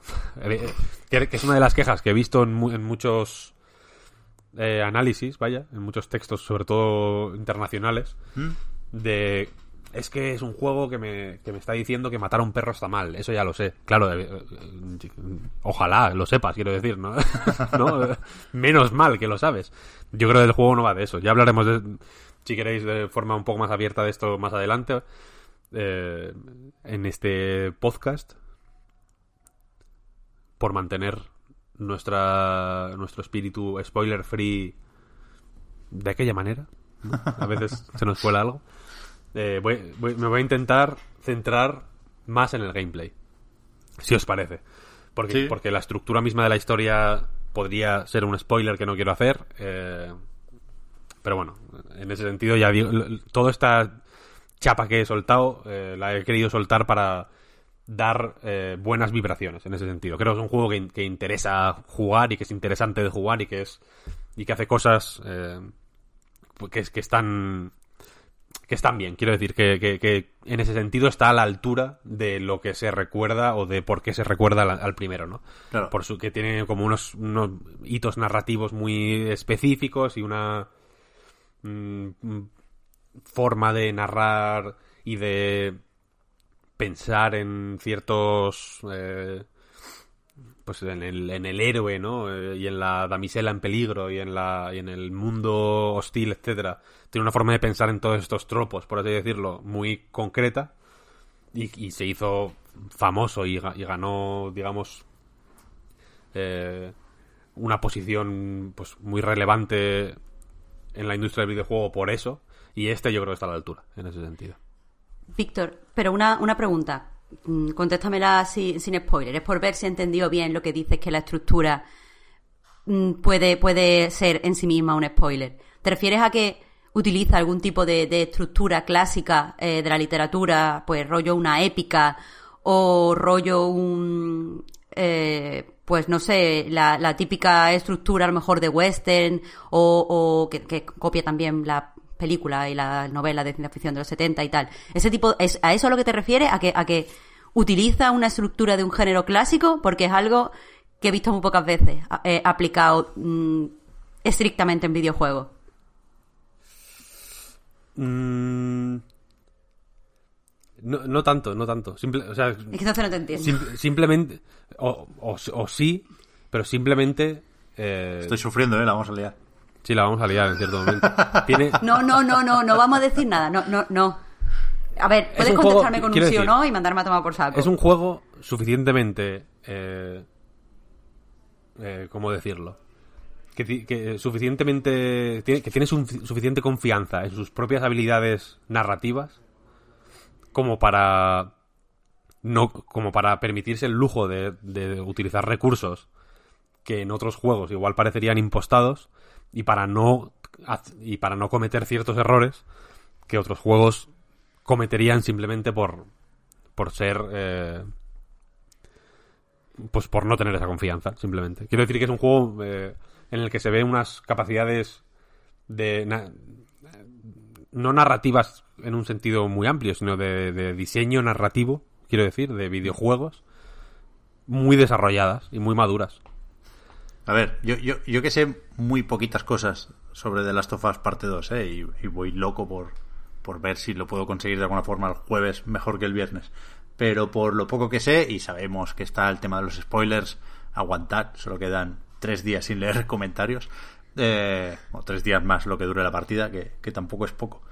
Pero yo creo que para entender más o menos de qué estamos hablando, eh, hay que pensar en lo poquísimo que hemos visto de The Last of Us Parte 2. Es decir, si siempre enseñan el mismo escenario. Es que incluso ahora en el análisis, a, a la hora de hacer vídeos, se puede enseñar solo lo que habíamos Sí, visto ya. sí, sí, La- los hierbajos de Seattle y poquito más. O sea, Y obviamente hay, hay mucho más. Claro, si Sony se pega, digamos, ese tiro en el pie a nivel promocional de no vender la variedad y la escala del juego, es por algo, ¿no? Porque merece la pena, consideran, eh, guardar las sorpresas y, y- y- y no dar a entender de entrada, pues, pues todo lo que ofrece el juego o de qué va el juego incluso, ¿no? Con lo cual, de ahí los pies de plomo y- de ahí que merezca la pena, pues primero, no comerse los spoilers, como decimos algunos aquí, y, y, eh, bueno, el, el saber por qué eh, ese embargo es como es, que, que, puede ser cuestionable, pero desde luego yo creo que al principio no lo decíamos en ese sentido, ¿no? Al final también era más o menos estricto, también se guardaba su as en la manga God of War y, y lo celebramos en su momento, ¿no? El, el que muchos llegáramos al juego sin conocer el girito. Joder, dentro de la importancia que puede tener un girito dentro de un God of War, que no es comparable al girito o los giritos de un The Last of Us, ¿no? Así que por eso pregu- preguntemos lo justo y, y si una respuesta parece poco satisfactoria es, es porque porque hay una sorpresa que se puede chafar detrás de Y porque, y, porque, y porque no me gustaría ser yo el que la chafara. por eso. Y porque incluso habiéndome chafado yo la sorpresa eh, de manera consciente y voluntaria antes de jugar al juego, no, no, me ha, no me ha hecho mucho mal, la verdad. O sea, Es que tiene, cu- sufi- tiene suficientes cosas como para que dé igual, vaya. Ah, Entonces yo me puedo ir ahora a leer spoilers, ¿no? Si, si quieres, sí. Y no pasa nada. Si quieres, sí. Joder. Yo, yo he hablado con cuatro personas que os habéis pasado el juego, Víctor. Y, lo, lo primero que dices es aquello de la. Bueno, con la sonrisita traviesa, ¿no? Del yo sé cosas que tú no sabes, decir, "Pf, es que no habéis visto nada, ¿no? Esto, a mí me gusta mucho enfrentarme a un juego cuando me han dicho eso. A mí tampoco me gusta decir eso porque luego igual te esperas que salga eh, Darth Vader en algún momento. no y- sale, y- claro, y bueno, no sí. sale. claro. Eh, pero bueno, la cosa es, Venga, insisto, sí, sí. me quiero centrar en el gameplay. ¿Por qué? Porque en el E3 de 2018 eh, Sony mostró una sección de gameplay de The Last of Us parte 2 polémica porque ya entonces parecía más falsa que los euros de goma. Efectivamente, era. eh, se puede ver incluso como una especie de vertical slice de del combate de The Last of Us 2 o de las secciones de acción, por así decirlo, de The Last of Us 2. En el sentido de que ya en ese vídeo hay, por ejemplo, eh, pues un momento tirar una botella para despistar a alguien, hay un momento arrastrarse debajo de un coche y matar a un fulano y que luego venga otro y te, y te saque arrastrándote de los pies, ¿no? Me parece que hay una escena así en ese vídeo. Sí, sí, vi. Hay un momento de meterse ahí entre dos, eh, de colarte en una tienda y, y, y ir ahí eh, como colándote entre entre estanterías, ¿no? Como este movimiento de el, el movimiento típico de juego de acción de cargar la siguiente sección, pero aquí es una acción di- dinámica y que sirve al, gameplay, ¿no? Está- hay un poco de todo, de eso. Hay una parte mm, flechazo en la puta cabeza y luego quitarle la flecha o que te metan un flechazo y quitártelo eh, pues mm, o sea resguardarte y quitarte la flecha tú del hombro que la tienes ahí clavada Ujú. todo eso es el gameplay de The Last of Us a grandes rasgos resumido Eh, y todo eso está ahí no está ahí de muchas maneras que estaba en ese vídeo pues un poco un poco wishful thinking no plan podremos hacer esto. Al final ha salido un juego eh, impresionante vaya a nivel técnico eh,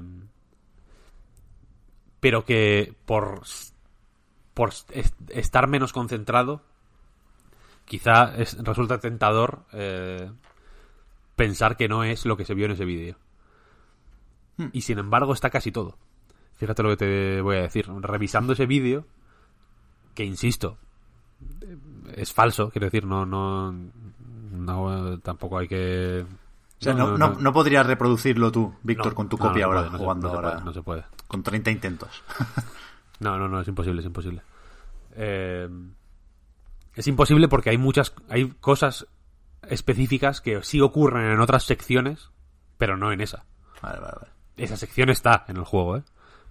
Eh, pero creo que no está en el mismo momento del día, por ejemplo. Creo que no está tan oscuras.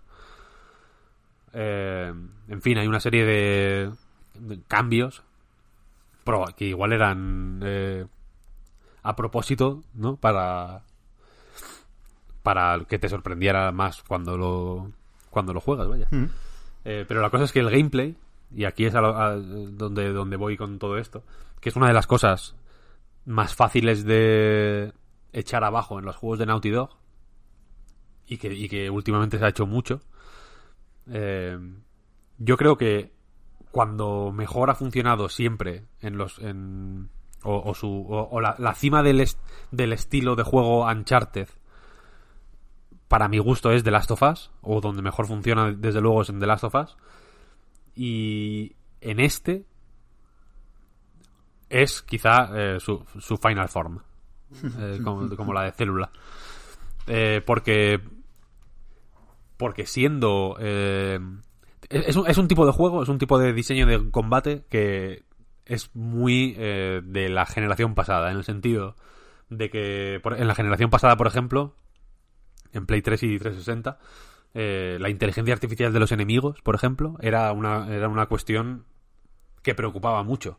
Por ejemplo, que si que, que no que los enemigos no te tuvieran fichado en todo momento, sino que pudieras despistarles eh, si te escapabas de su de su rango de visión y ellos simplemente se quedaban con tu última posición, ¿no? Y, y inves- y investigaban por ahí o la manera en que en que en muchos juegos los enemigos empezaron a saber coordinarse mejor, en plan presionándote para sacarte de tu cobertura mientras otros te estaban esperando por otro lado. Este tipo de diseño de combate eh, que a mí me da la sensación de que se ha perdido un poco. O, igual se ha matizado o se ha normalizado tanto que ya simplemente ni destaca. Eh, y en The Last of Us 2, con una serie de elementos que por sí solos pueden parecer más simples de la cuenta o de lo que son realmente, combinan de una forma alucinante, alucinante realmente. En el sentido de que los combates o los enfrentamientos eh, son una parte muy importante del roleplay de Last of Us 2. O sea, de, la manera en que te expresas en ese mundo con el, con el personaje. Y, la naturaleza misma del personaje eh, te, convence y te obliga a pensar en esas secciones de combate. No me gusta llamarlo combate en realidad porque no hace falta el- pelear en ningún momento. Vaya, te puedes saltar casi todas. Yo, diría que. o- si no todas, casi todas las secciones de combate te las puedes saltar sigilosamente. Como en Uncharted, de hecho. Eh, quiero decir que es, que es un gameplay súper expresivo. Y, y funciona muy bien con, con cosas pues que, pueden parecer, ya digo, examinadas por separado, más o menos simplonas. Por ejemplo, la gestión de recursos, ¿no? El, el encontrar y recopilar recursos y el transformarlos en pues en botiquines o en cócteles molotov o en o en eh, flechas o lo que sea, ¿no? Eh, visto por separado mm, no está ni de lejos en el nivel de sofisticación de otros juegos de supervivencia eh, que quizás sí que, que quizá eh, ponen más énfasis en, en la complejidad de las recetas o en la cantidad de recetas que puedes hacer, etcétera, etcétera. Aquí hay muy pocas. Bueno, muy pocas, no sé, igual 8 o 10, no sé. Eh, hay, hay suficientes como para que tengas eh, que decidir muy bien, ¿no? Pero la manera en que están ele- elegidos los recursos que consumen, hay, hay menos recursos o menos tipos de recursos que recetas, ¿no? Entonces, eh, por ejemplo, los cócteles Molotov y los... eh, como en el original, de hecho, los cócteles Molotov y los botiquines se hacen igual. Eh, que me parece una idea fácil de subestimar, pero que es sencilla y hermosa, ¿no? en realidad. Puedes elegir o curarte o hacer un cóctel Molotov. Quiero decir, esto es eh, diseño de videojuegos one on one. Está bien. Riesgo-recompensa en tu puta cara. Y así con, con, todas las cosas, ¿no? La manera en que se usan. Eh, en, que se. Eh, digamos. Imprime tensión en los combates. Obligándote a tener un ojo puesto no solo en los enemigos, sino también en lo que hay alrededor, ¿no? En, en. Y, de una forma que es muy orgánica dentro del contexto concreto de The Last of Us. O sea, de, de un mundo eh, posapocalíptico eh, en el que combates dentro de edificios realistas, ¿no? Quiero decir que tienen, por ejemplo, cuartos de baño o, o dormitorios, ¿no? Entonces, eh, en un combate particularmente tenso, puedes estar muy mal de vida, por ejemplo, y necesitar eh, un botiquín. Entonces, en ese momento, necesitas estar, por un lado, atento a por dónde te están atacando y por otro, buscando un cuarto de baño o la cocina, por ejemplo, que es donde suele haber o botequines directamente, o vendajes, o trapos, o botellas de licor que sirven, o, de, o de alcohol de 96 grados, ¿no? Que es lo que sirve para hacer botiquines.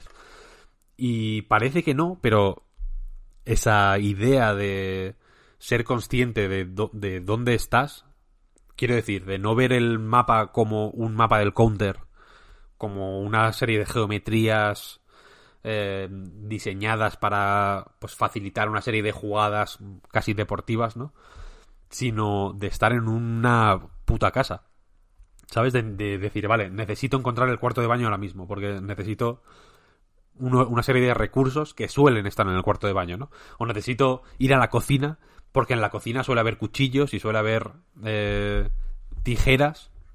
O necesito ir al garaje, porque en el garaje suele haber cutters o suele haber trapos sucios que me pueden servir pues para fabricar eh, otra serie de cosas que necesitan de estos recursos. O voy a ir detrás del mostrador de un bar porque ahí suele haber alcohol y suele haber eh, debajo de la caja eh, munición, por ejemplo.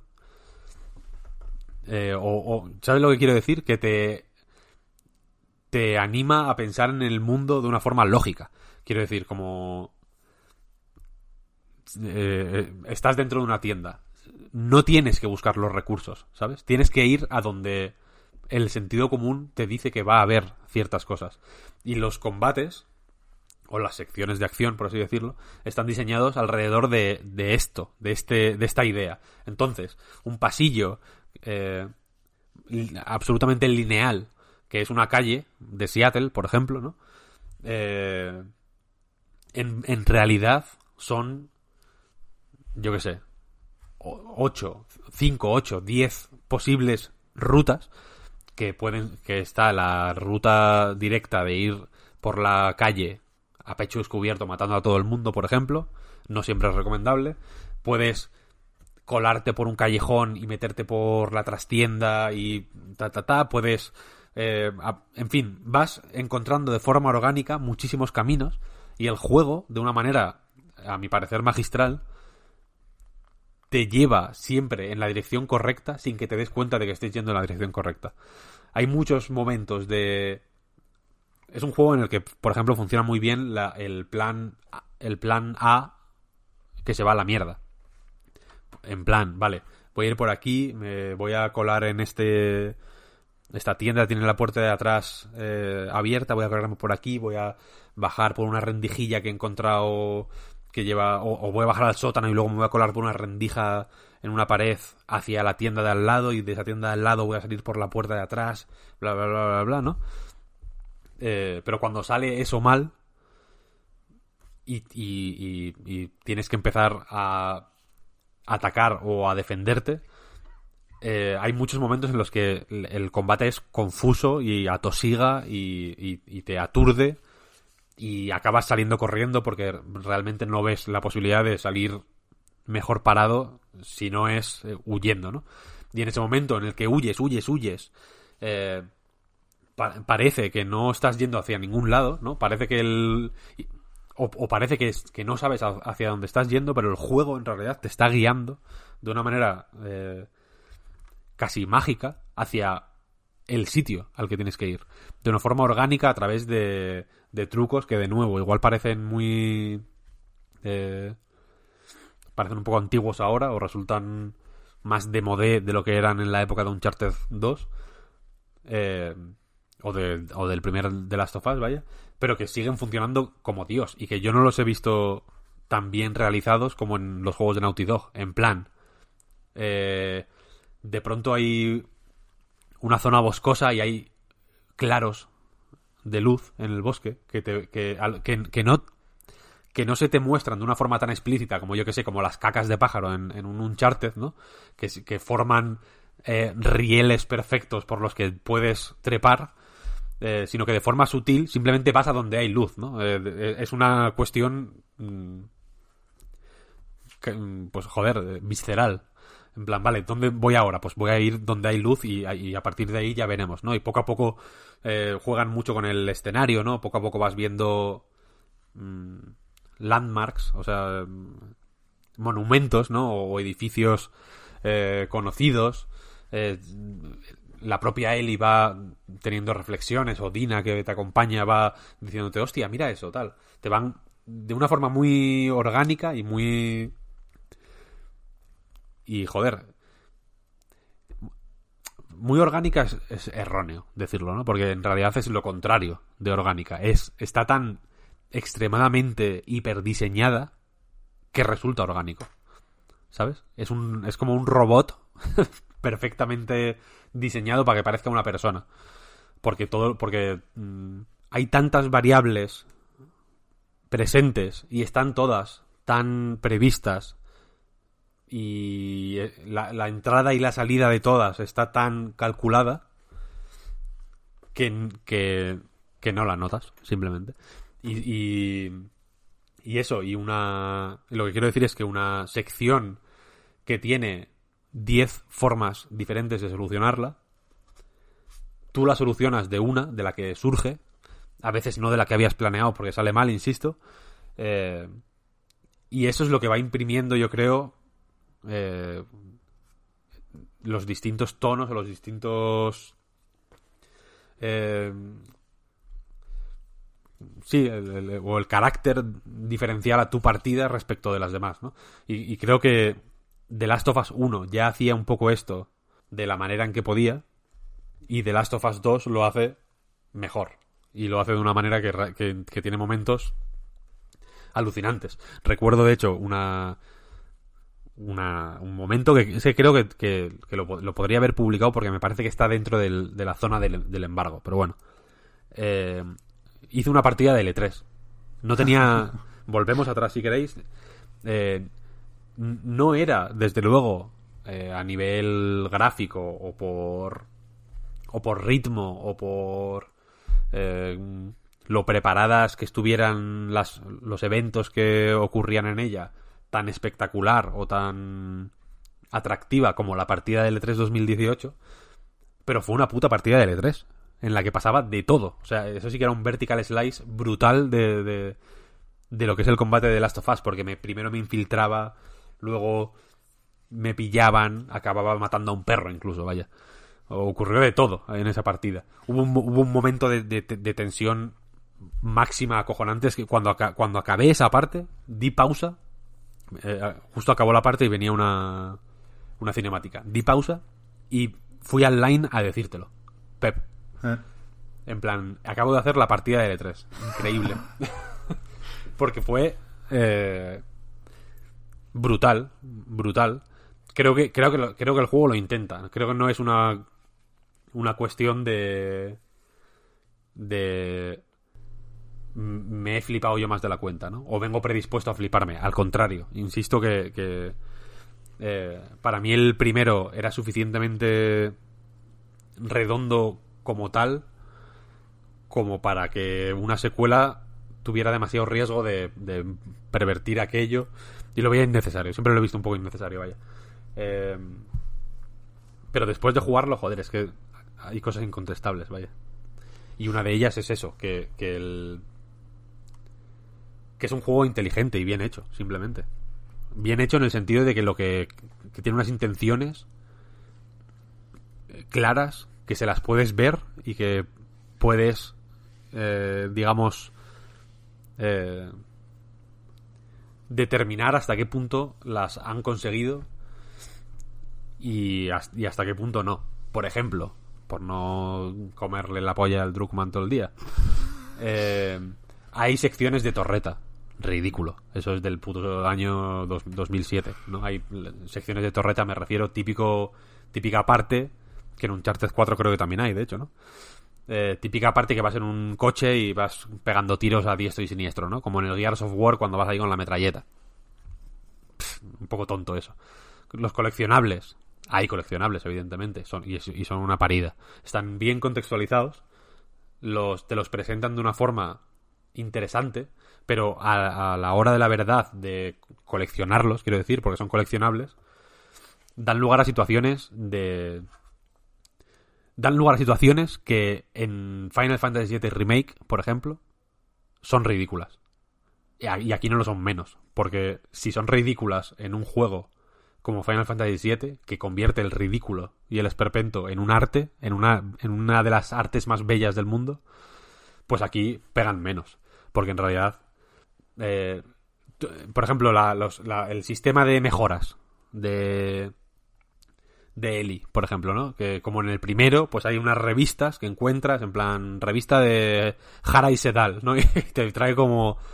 Y, diga- y digamos que en el mundo del juego, pues se supone que Eli ha extraído de esa revista una serie de conocimientos eh, que luego, pues, mm, hay una abstracción que es una serie de pastillas que te permiten eh, activar o, interiorizar esos eh, esos conocimientos que has adquirido de esa revista. Si me preguntas a mí, un sistema, este sistema no, no se parece, o sea, o no está tan lejos de- del Thought Cabinet de Disco Elysium, por ejemplo, que está eh, obviamente muchísimo más desarrollado y es muchísimo más sofisticado y más elegante y mejor, vaya, pero en el contexto de Last of Us funciona como un tiro, porque no te no te raya demasiado, es claro. mm, y en, en mi caso, incluso, fijaos lo que os voy a decir, sirvió como medidor dinámico de dificultad. Porque en cierto momento dejé de mejorar nada. Y solo iba mejorando cuando tenía problemas para, avanzar en una zona. ¿No? En plan, hostia, aquí es que me matan siempre. Bueno, pues me voy a subir un poquito de vida. Lo usé de esa manera y, y creo que es la primera vez que hablo de esto.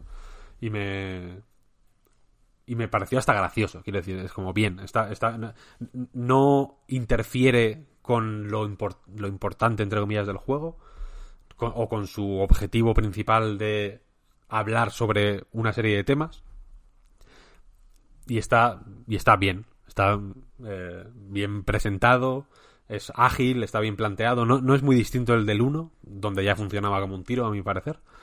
Eh, y en ese sentido, guay. Puede, puede ser un poco anticuado o puede parecer un poco.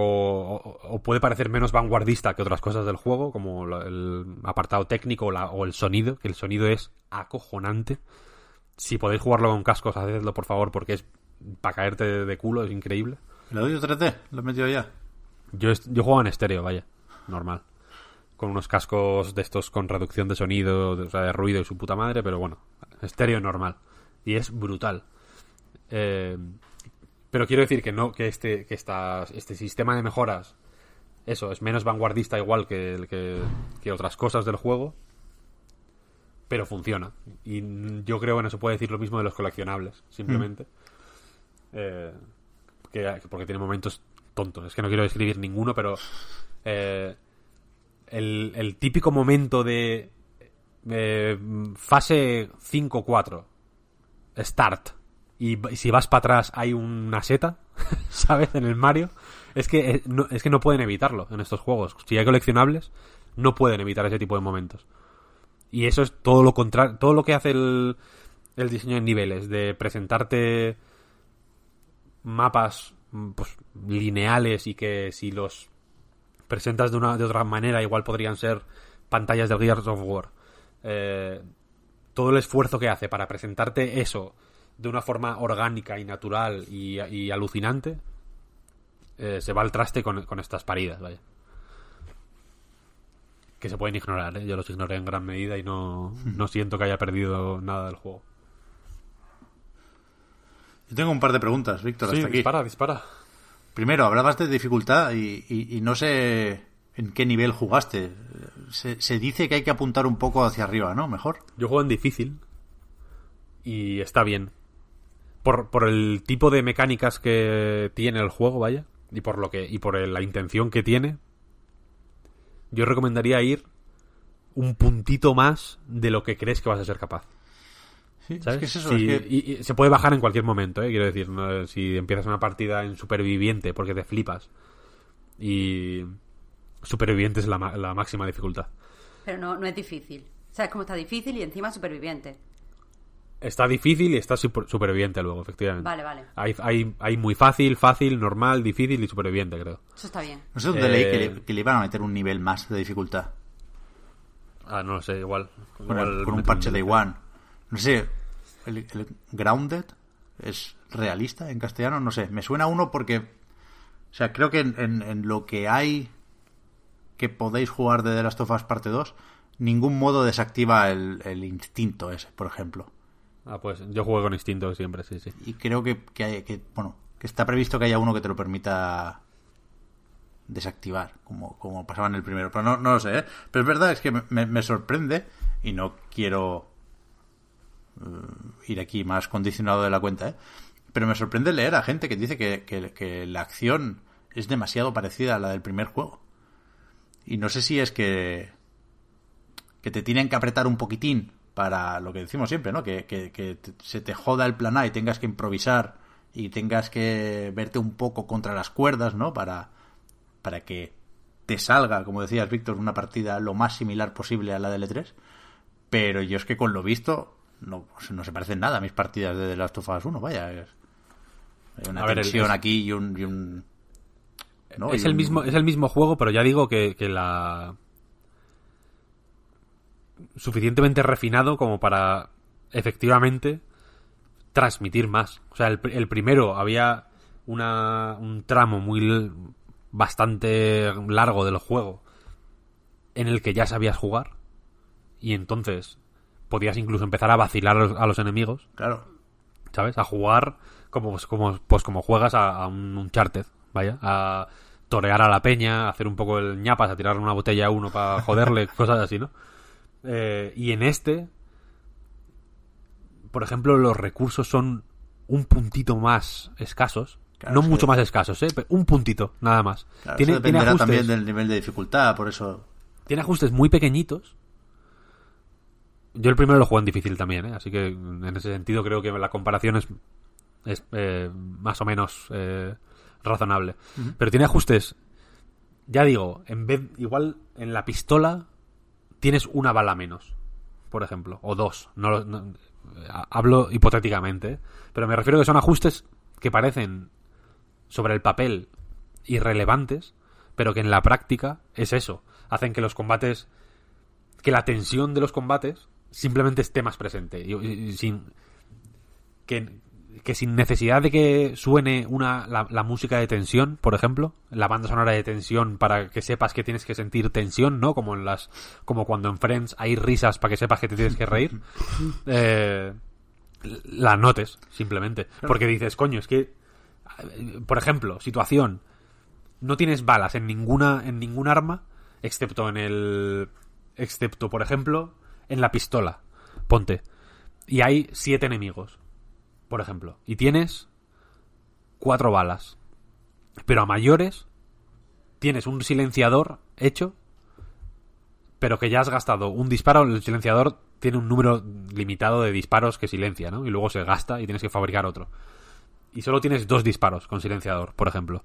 Es decir, que de esos cuatro disparos, dos pueden ser silenciosos. Y los otros dos no. Y por muchos, y por mucho que aciertes a, a todos en la cabeza, aún así van a quedar tres vivos, por cojones.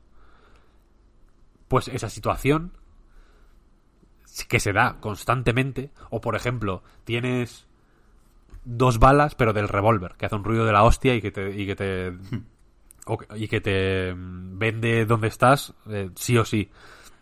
Este tipo de situaciones, de jugar con los recursos sin, sin resultar, eh, ¿cómo decirlo?, demasiado vasto, ¿no?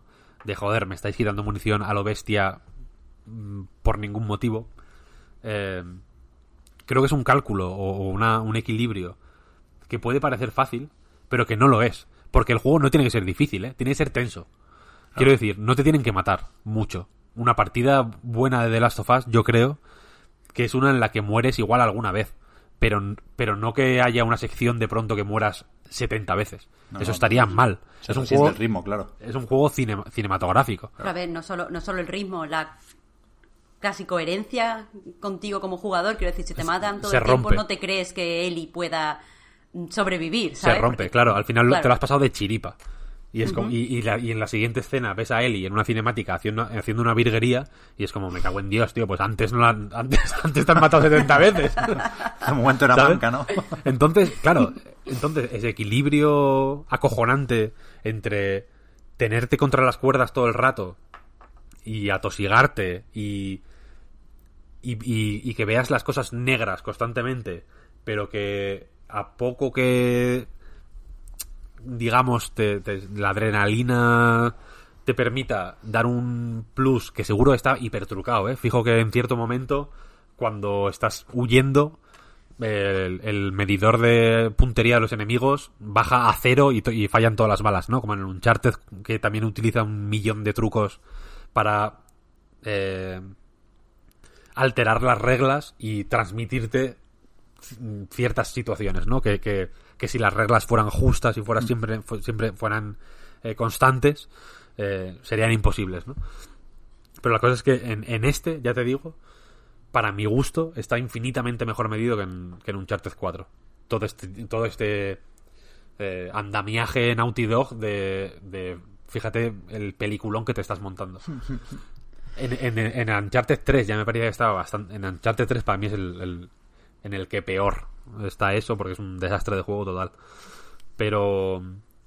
Pero en el 4, que lo intentaba de mil maneras, etcétera, y que y de hecho eh, hay paralelismos notables entre Uncharted 4 y The Last of Us 2 o, hay más que paralelismos hay lecciones aprendidas en Uncharted 4 que se ve el resultado en The Last of Us 2 quiero decir Eh, no sé si por el contexto de o por el tipo de personaje que es Na- Na- Nathan Drake o, lo- o no sé exactamente por qué pero me entró mucho peor me pareció mucho más forzado y y mucho más anticuado que en este caso. Que ya te digo que me ha parecido acojonante. Creo que es, ya digo, creo que es fácil y gustoso eh, meterse con Naughty Dog por eso, concretamente, por las mecánicas y por sus sistemas de combate, etcétera, etcétera.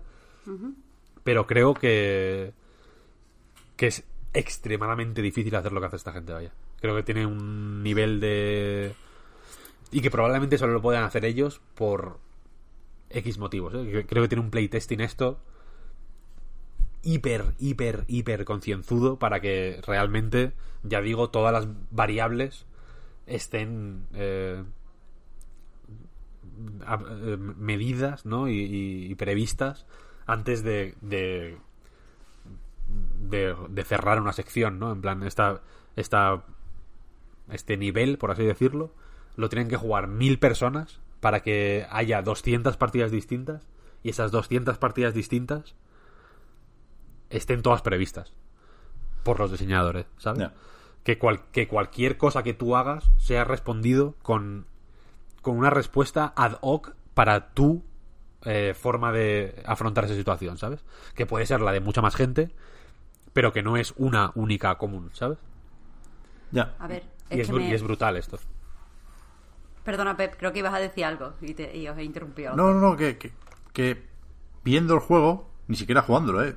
viéndolo, me da la sensación de que tiene que ser muy importante el, el hecho de que realmente sientas una urgencia por romper la línea de visión con el enemigo, ¿no?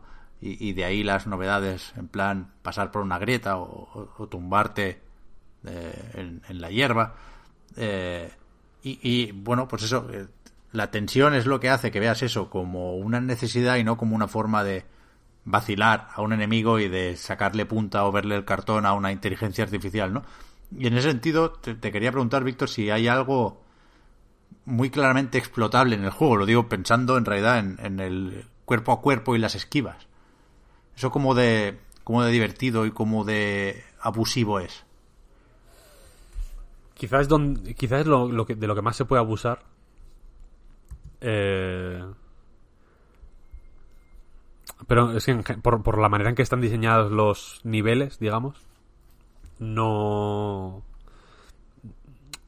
No, no, no, no te llama. No, es, no es una opción que digas voy a abusar de esto. O sea, no, sé si me explico.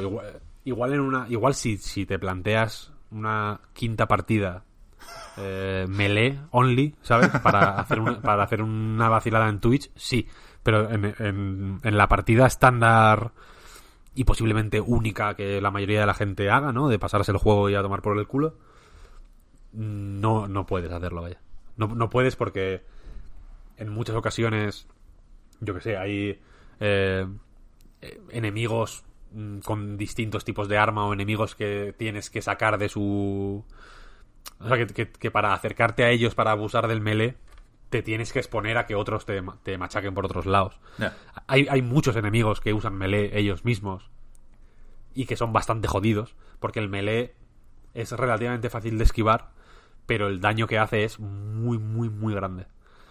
Entonces, si te, si te enganchan dos hostias melee o tres, te mandan a la habitación del sueño. vaya. Es que yo quiero esquivar, ¿eh? Me gusta mucho. Hay un, hay- hubo un momento, hubo un momento, os lo voy a, os lo voy a describir.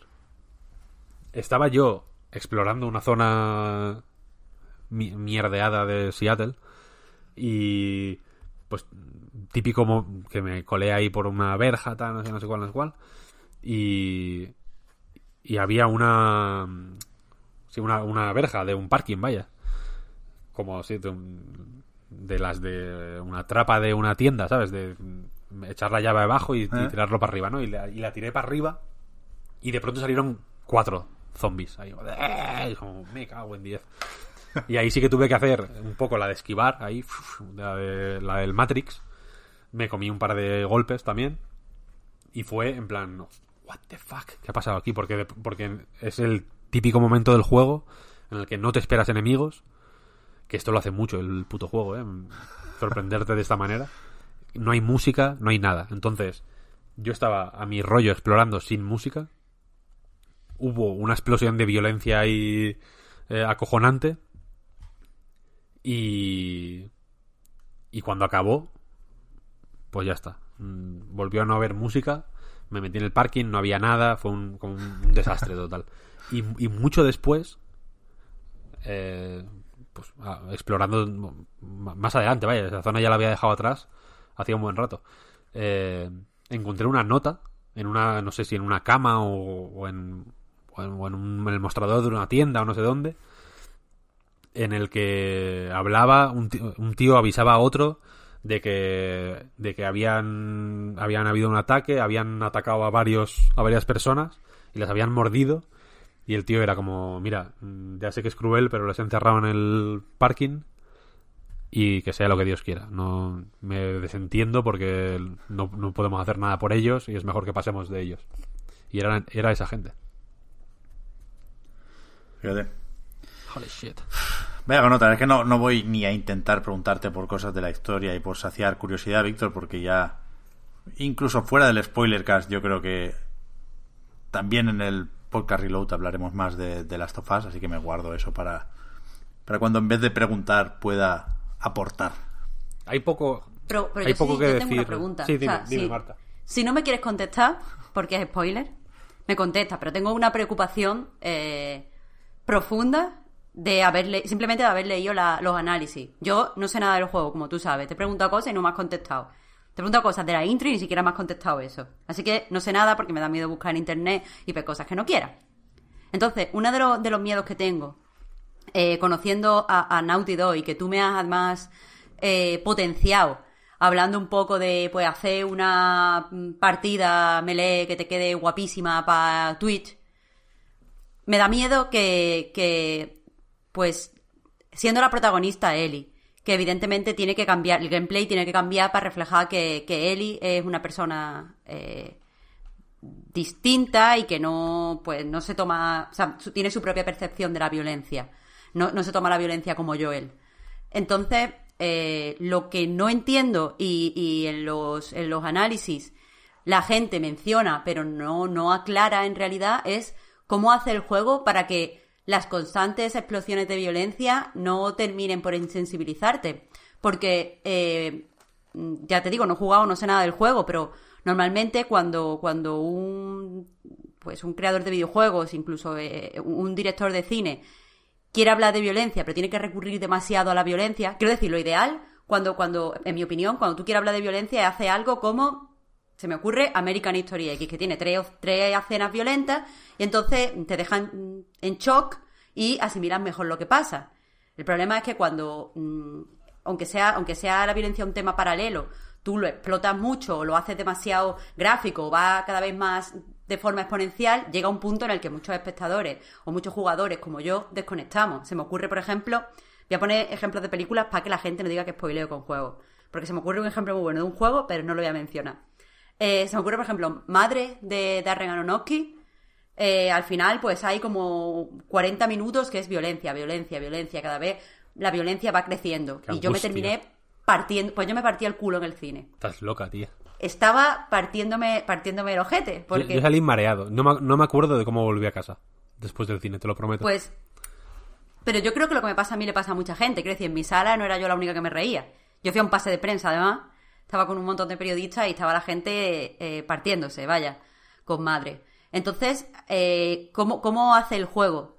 Que necesita recurrir muchas veces a, la violencia, a las, explosiones de, a las explosiones de violencia, porque al fin y al cabo eso es eh, la base del gameplay. ¿Cómo hace para que no te insensibilices? O sea, no, no me creo que tú puedas estar. ¿Cuántos son? ¿10 horas? ¿20? No me creo que puedas estar 10 horas escalando la violencia mm, hasta el infinito, porque es imposible.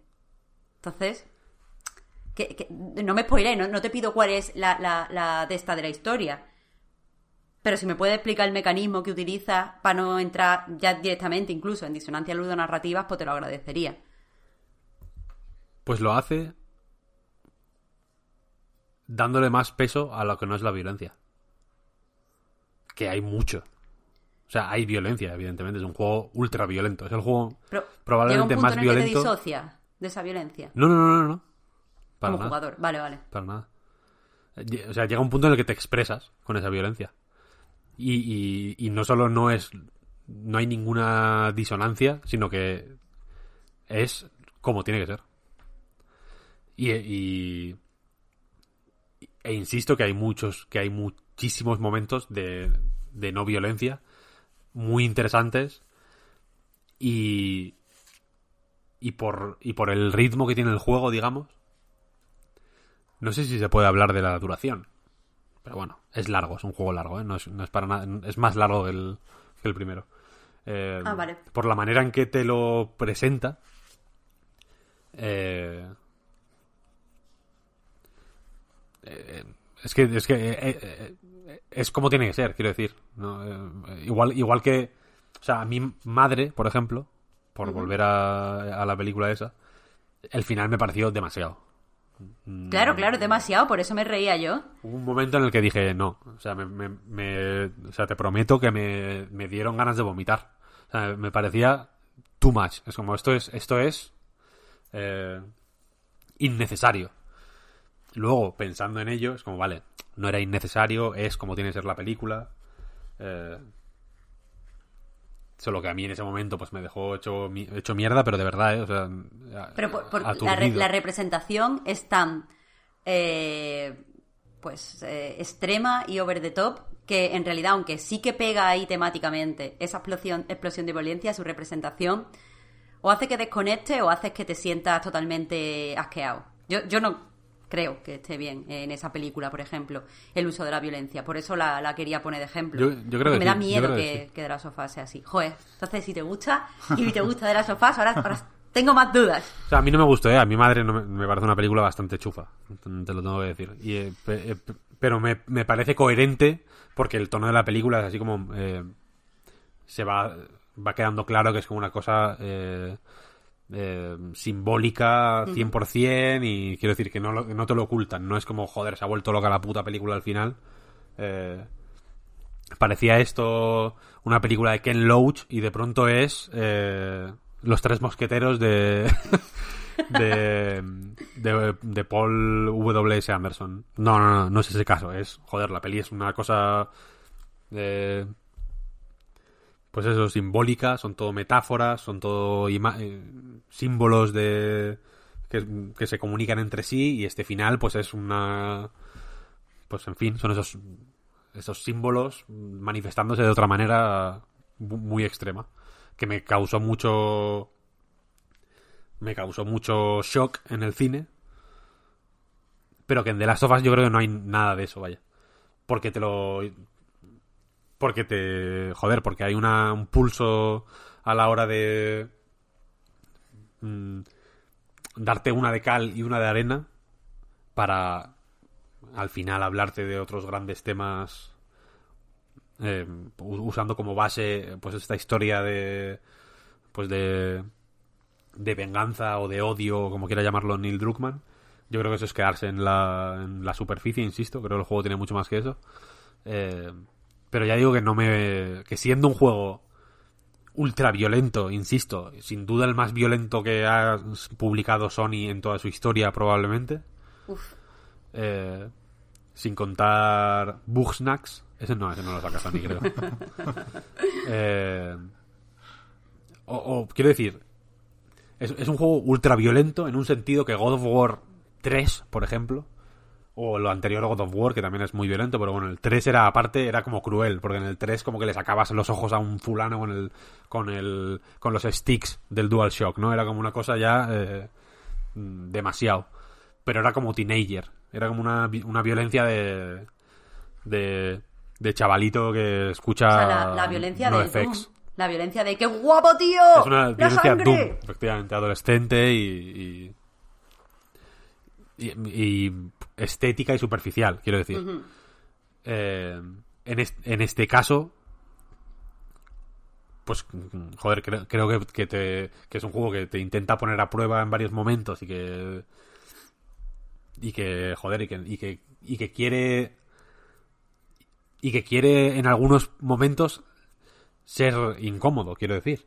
No quiere ser incómodo todo el rato, ¿eh? es un triple A, es un juego que quiere ser comodísimo, es un juego que te abraza con la calidez de tu mamá. Es acojonante, los, el game feel es perfecto, ¿no? Los menús funcionan de una forma eh, absolutamente perfecta y, y- con una precisión de, germánica, de reloj suizo. Eh, las opciones de accesibilidad son extensísimas. Hay de todo. Puedes mm, dejarlo.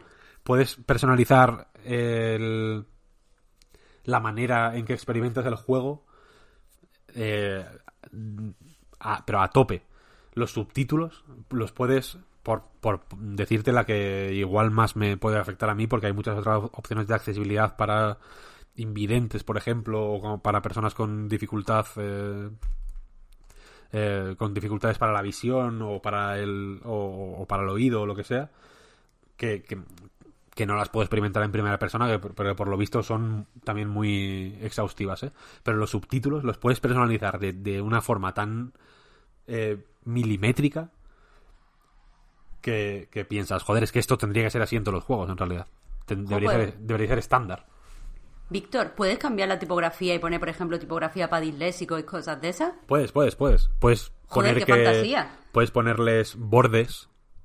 O sea, ¿sabes? Que en vez de ser el, el texto de un color, que tenga un borde blanco o un borde negro, puedes poner que salga el nombre del personaje que está hablando o que no.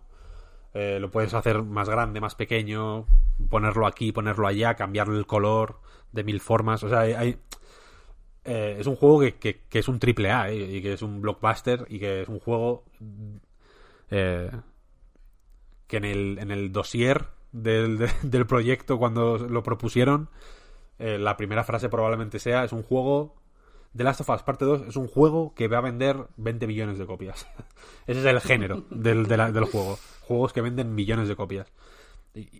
pero sin embargo, hay momentos en los que te. Joder, pues. Te choquea un poco. Porque, porque, porque lo necesita, quiero decir. ¿eh? Yo no veo. Hay momentos pues que se han comentado en reseñas, etcétera, que se que yo creo que se presentan de una forma excesivamente rocambolesca y fuera de contexto para para probar un no sé cómo se dice en español esto para probar un punto para eh, para, demostrar algo que, el juego no ni intenta ni, ni, quiere hacer no por ejemplo matar perros. Muy polémico. Sí. Es que no es, no es importante vaya yo maté dos perros igual en todo el juego.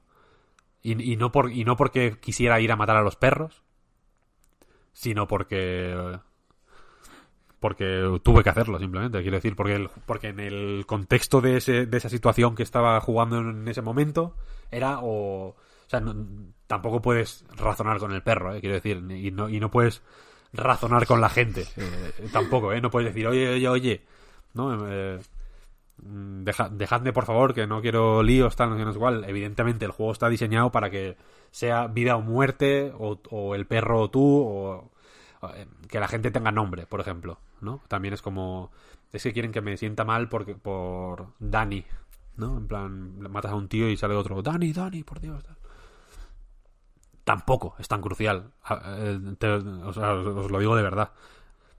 Es le da otro tono a los combates, pero pero el juego no intenta que te sientas mal por Dani. ¿Sabes lo que quiero decir? No es no les han puesto nombre para que te sientas mal por esa por esa persona. O al menos o si, y si lo han intentado han fracasado, ¿eh? Porque no es la no es el no es la, lo, que ocurre en realidad. Simplemente pues ocurre, igual que igual que es una característica de de pues en fin que en vez de hacer ¡Oh! pues dicen Donny ya, está. Y hay muchos nombres etcétera etcétera pero quiero decir que no es una no, me parece crucial y no creo que el juego vaya de eso de hacerte sentir sí que es más parte de, la ambientación que de la narrativa. es, es, una cuestión de, de, de cómo está contextualizada esa historia del, del background y, y del mundo en el que ocurre simplemente. No es que el juego vaya de joder has matado a un millón de personas, está mal. No, eso no, eso es, un mensaje que, que ningún, ya ningún juego va a ir de eso nunca. Mm. Porque eso es una estupidez, quiero decir, porque es el truco más viejo del mundo ya. Tú mencionas en tu análisis un tema y como me he estado pues, remirando las cosas del uno y tal, creo que, podría tener, o sea, creo que, que, entiendo cómo se relaciona el tema que tú mencionas con, con el primero. Solo digo eso para presionar para el spoiler del primero.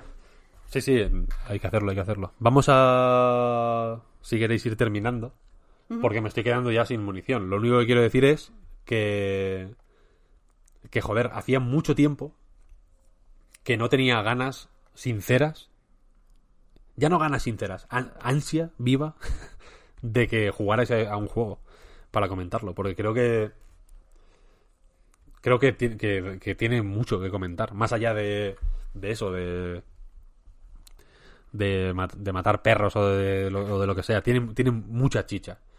Que. Muy comentable y, muy interesante, vaya. Es un juego que, que yo tenía muchas. Tenía, mucho, tenía una sombra de duda, por así decirlo, o tenía sobrevolándome una nube negra de incertidumbre porque me daba la sensación de que iba a ser un poco edgy, de más, en el sentido de...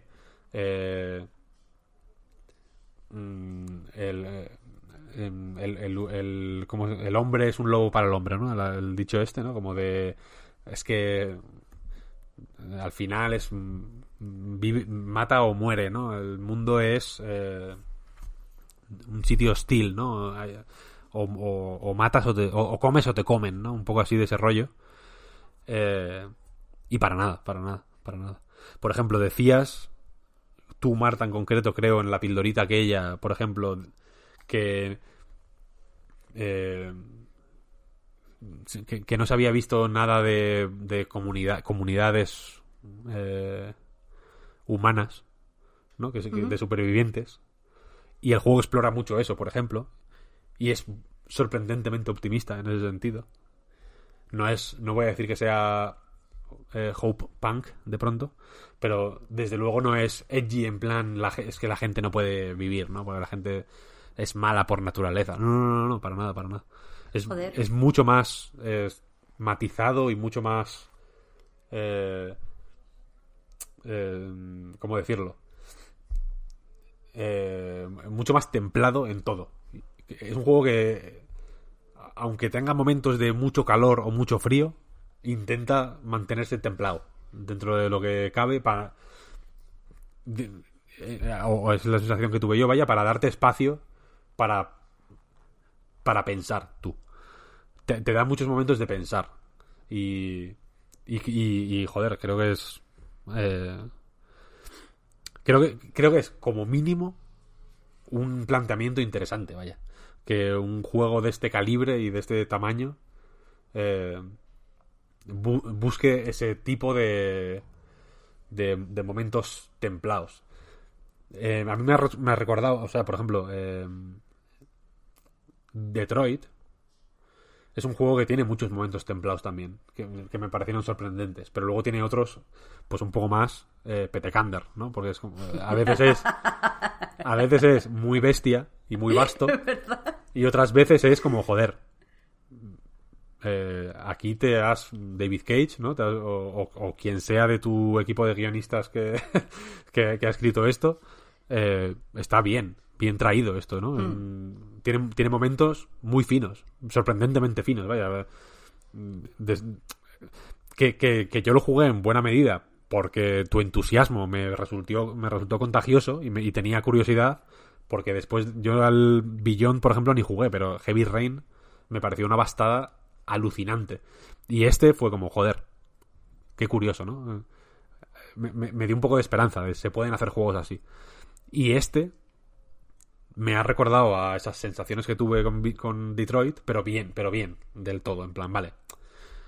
Aquí hay una... Aquí hay un pozo que, que, que, está bien y que, y que hay que... Y que hay que hablar de ese pozo que deja el juego.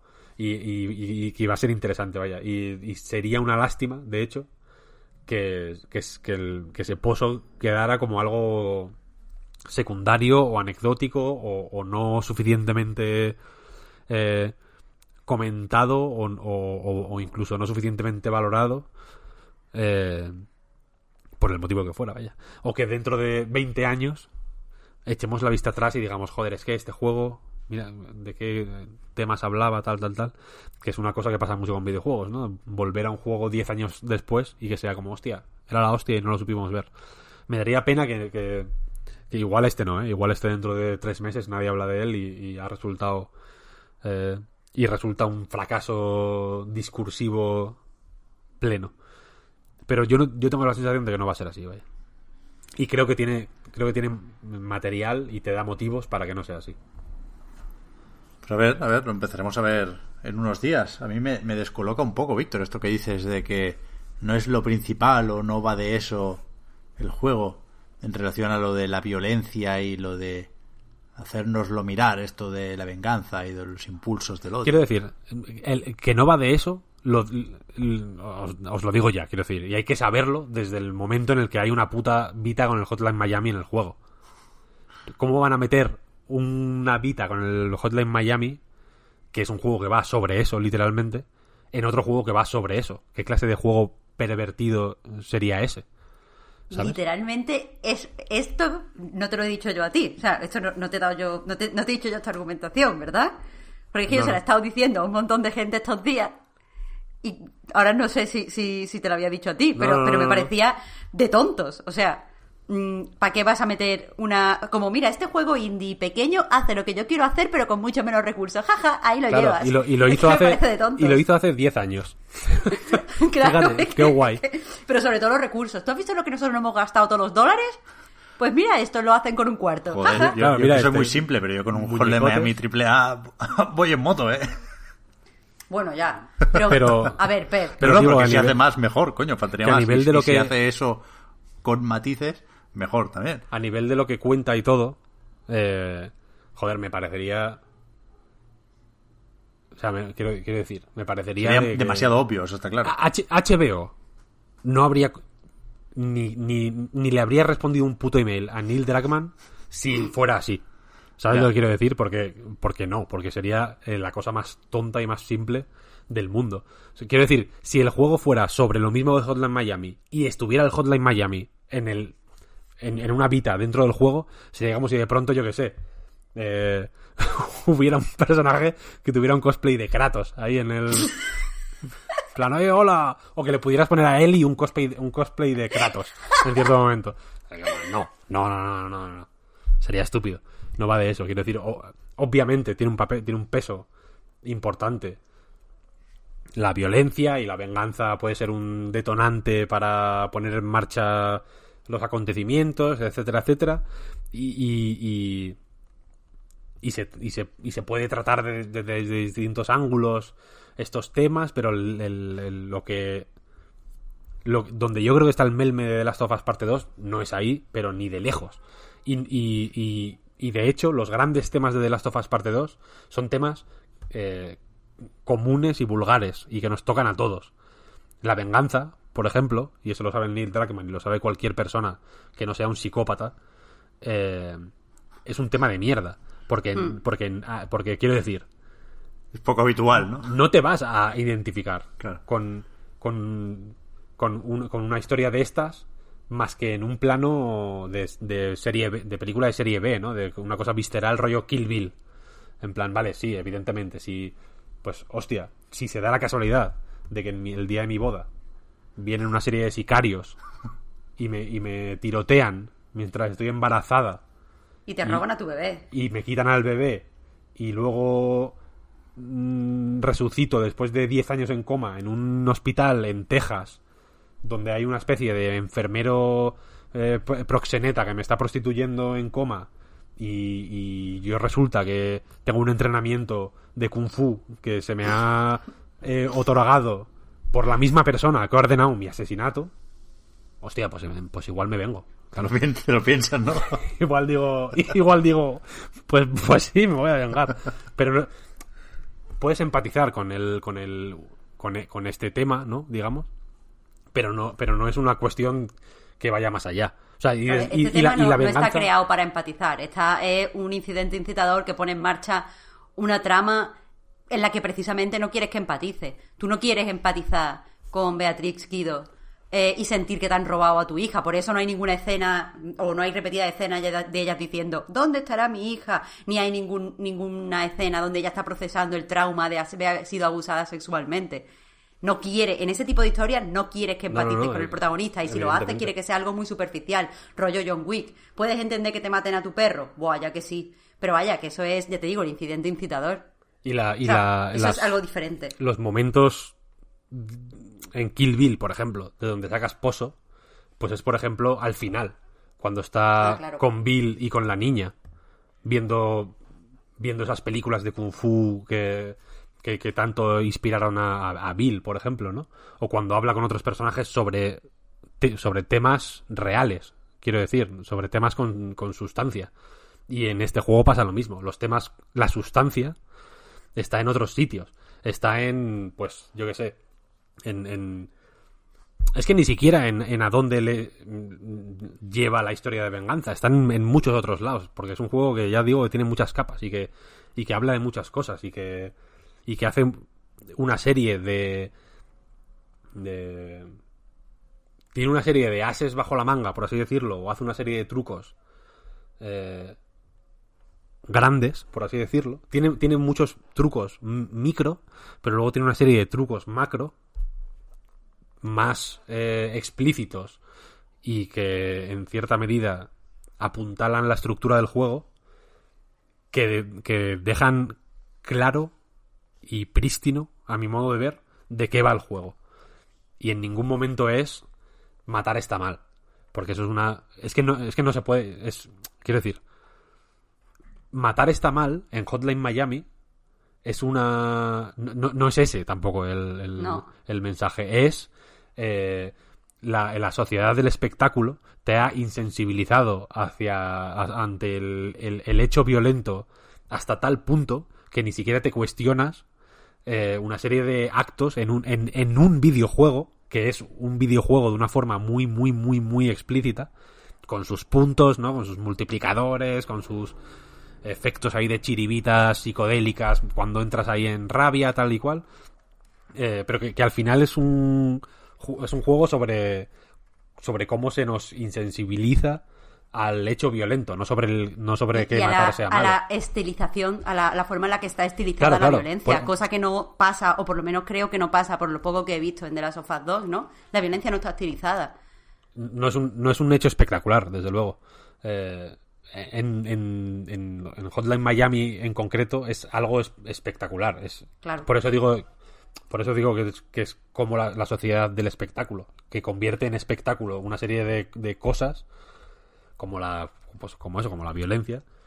eh, y, y, cómo eso no y- y- y- ya, ya no cómo nos insensibiliza, vaya, cómo nos afecta esa, esa ese convertir la violencia, no solo la violencia física, ¿no? Sino también eh, pues unos tipos de violencia más simbólica como la tortura, por ejemplo, ¿no? Eh, cómo nos afecta convertir ese tipo de cosas en espectáculo. Y de Last of Us no va de eso. Para nada. Para nada. No hay espectáculo en la sociedad de Last of Us, para empezar. No hay, no es un, es- no hay teles, quiero decir. Eh, y, los- Joder, y- me y- y dejas- los temas dejas están más- ahí. Es que, es que, ya digo, me parece torpe sacar esa lectura de The Last of Us del 1 y del 2, quiero decir, o, o- o casi de cualquier juego, porque obviamente matar es malo. No, no quiero decir, no, no, eso no, no te lo tienen que decir. No te lo tiene que decir un juego, no te lo tiene que decir ni tu madre, ¿sabes? Lo sabes, es una, es una, es una cosa que sabes, ¿no? Es, es, es, una, es, un es un resultado indeseable para ti mismo, entonces, mm, por deducción básica, es un resultado, eh, es un resultado indeseable para otra persona también, ¿no? Quiero decir, eh, el, el no hagas a los demás lo que no quieres que te hagan a ti, eh, lo deduces tú solo, ¿sabes? Luego te lo pueden eh, solidificar, por así decirlo, o, inculcar de una forma más eh, sistematizada a través de la educación, pero el hecho de que eh, matar a otra persona está mal, quiero decir, mm, no hace falta ser ingeniero para, para saberlo. Y, por eso, es- y este juego, como, como casi ningún juego, va de eso, yo creo. O sea, que, que, que me parece un poco una lectura torticera de, de The Last of Us parte 2. Por eso os decía ayer, hablando por el line, a raíz de esta... eh, de este gran hermano VIP que se formó en Twitter con, con Neil Druckmann, Cory Ba- Barlog y Jason Schreier. Bueno, y el pobre periodista que quedó en medio que, que me da toda la fatiga por él, pobrecito. Típico, típico, típico personaje de Gran Hermano VIP que no sabes muy bien de dónde sale. Que es un No sé, famoso. yo, yo no lo voto, yo no lo voto para que lo expulsen porque me da pena. No, efectivamente, aguanta porque nadie le conoce. Eh, pues eso, se estaban como peleando y yo os dije, joder, no me están en el puto Dragman. Se, se quiera ir a la puta HBO a hacer series. Porque si de este juego se- solo se está comentando con inquina el símil mierdero que hizo el Kanata este, ¿cómo? John Kanata se llamaba. Jeff Kanata, creo. Jeff Kanata, que es una persona pues menos conocida, yo creo, que, que Jason Schreier, por ejemplo, y que hizo una comparación, por, por si alguien no se enteró. eh, no, no sé exactamente cómo era el tweet, pero vino a decir que The Last of Us Parte 2 era. Que, que- no, era que mientras otros juegos se conformaban con, con ser John Wick, precisamente, The Last of Us 2 de Last of Us Parte 2, perdón, eh, intentaba ser la lista de Schindler o, o- o- o intentaba hacer algo similar. No sé exactamente cómo era la, la comparación, ¿no? Que es ahí, una ahí, comparación mierdosísima y muy estúpida. Eh, o que desde luego estaba muy mal transmitida. Vaya, luego el tío fue eh, poniendo como notas a su propio tweet, ¿no? Aclarándolo y ampliando información ahí cuando todo el mundo se empezó a reír de él, el pobre. Eh, pero, pero vaya, que, que, creo que quedarse en esa comparación tonta o, o, o querer dar a entender que esa comparación tonta es equivalente a lo que intenta hacer The Last of Parte 2, me parece mm, de bajo esfuerzo. Joder, pero Víctor, es que todo lo que tú me has dicho ahora, en, ahora haciendo la- el análisis, pues me ha hecho que vuelva a tener el hype de, de hace unos, unos cuantos días. Pero la verdad es que no solo se reduce ese tipo de lectura a ese tweet que yo defino más bien como desafortunado o ridículo en el mejor sentido de la palabra, eh, sino que hay muchísimo, muchísimo, muchísimo análisis que de verdad, de verdad se pierden en la violencia es mala, yo esto no lo he disfrutado porque la violencia es insoportable y lo que quiere hacer es que te sientas mal con la violencia. O sea, que si The Last of Us parte 2 no es malo, desde luego lo que está un poquito regu es el análisis de videojuegos. Yo creo que es así. Joder. Yo creo que es así. O sea, ya te digo, no. O sea, no quiero dar a entender que. No, no qui- no quiero. mm, En fin. La- lanzar basura a nadie. No es mi. Iba a decir que no es mi rollo. Bueno, igual es mi rollo. No me interesa ahora mismo. Eh, pero sí que, sí que he visto textos muy malos. De, joder, eh, hostia, pues no te pongas a leer un libro, macho, porque te va a explotar la puta cabeza. ¿Sabes? De, te están, te has quedado en la parte más superficial de la historia. eh, joder, de una, de una forma que a mí me da a entender que, que, quizá tendrás dificultades para comprender eh, una narración audiovisual eh, normal, tipo una serie, ¿sabes? Porque hay cosas de, de- que yo veo, joder, con una confusión brutal, brutal, brutal, brutal. De no, sab- de no saber leer un, un- imágenes, ¿sabes? O un, o un texto. De, de comprensión, básicamente. veo, Claro, veo es que- problemas. Es que todo este, este follón al final es gente riéndose de gente que se ha quedado en lo más superficial de The Last of Us, pero a la vez insinuando que The Last of Us es superficial. Eh, es con- como estoy percibiendo esto que tú llamabas como el gran hermano VIP del Twitter. Por eso digo que me Eh, parece que, que me parece injusto equiparar esa comparación de mierda, que lo es, con lo que hace The Last of Us parte 2, ¿sabes? A eso me refiero, que, que- que- que creo que hace mucho más y que lo que hace tiene mucho más eh, fondo y mucho más eh, mucho más interés que limitarlo a, a compararlo con con, con con cualquier película, quiero decir. La comparación que hace es particularmente jodida por muchos motivos, pero pero vaya que que yo creo que, que, que vaya sin miedo, Marta, cojones, que yo creo que nos va a dar para hablar de muchas cosas y que tiene muchas lecturas. Yo me, lo he pasado ya bien hablando con Albert, por ejemplo, que también se lo ha pasado, eh, sobre los temas del juego de una forma un poco más eh, desarrollada y, y sin tanta venda en la boca, por así decirlo, sin tanta mascarilla censora, ¿no? Como, como se quejan ahora los fascistas. Eh, y ha sido, ha sido guay, tío. Yo creo que, este- yo es que ya, ya digo, tengo ganas, de, tengo ganas de que juguéis para para comentarlo. Hacía mucho tiempo que no me pasaba esto, pero tengo ganas de comentar este juego. Joder, Qué pues, alegría. Imagínate nosotros de jugar, vaya. Ya, yo, yo ahora, de que terminemos de grabar, voy a mandarte una teoría por el line, Víctor, y me tienes que decir, por favor, solamente frío o caliente. Porque es que no puedo, no pudo más en este sin saber. Vale, Pero hecho. díselo por privado, ¿eh? No, no, no, no lo No, digas tú en el no, grupo. tú no escuchas el audio, si no quieres. Vale. Yo te mandaré em- un emoji de el emoji este azul como helado que me encanta Sí. o fuego. Vale, vale. Ahora hacemos eso. Vale, pues eso, a ver, es que realmente no creo que para el viernes, que es cuando tenemos que volver a grabar, hayamos podido jugar mucho. Pero si nos hemos dejado cosas a propósito, porque estamos grabando martes, esto significa que ya hemos visto el PC Gaming Show.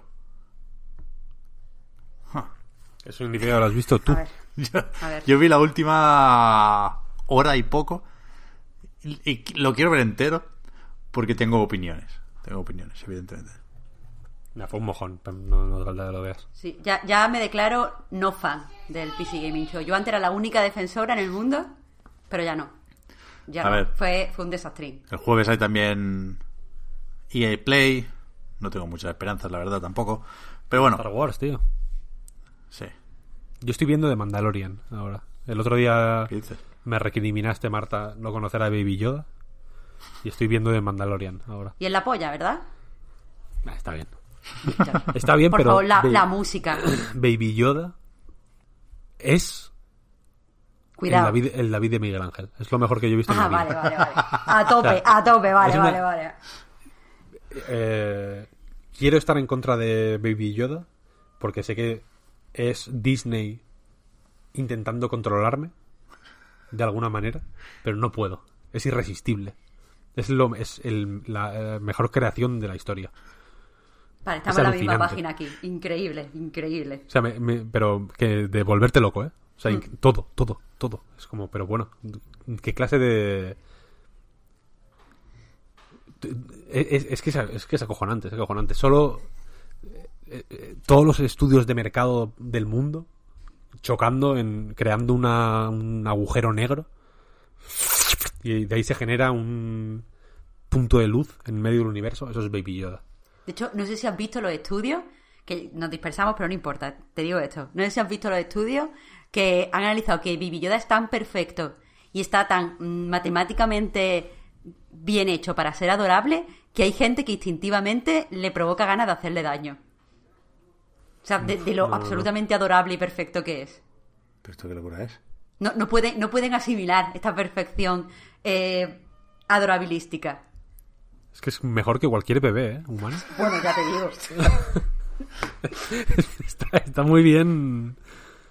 Es como que cada persona lo ve de una forma distinta. Yo no estoy seguro de que el Baby Yoda que yo veo sea el mismo que veis vosotros.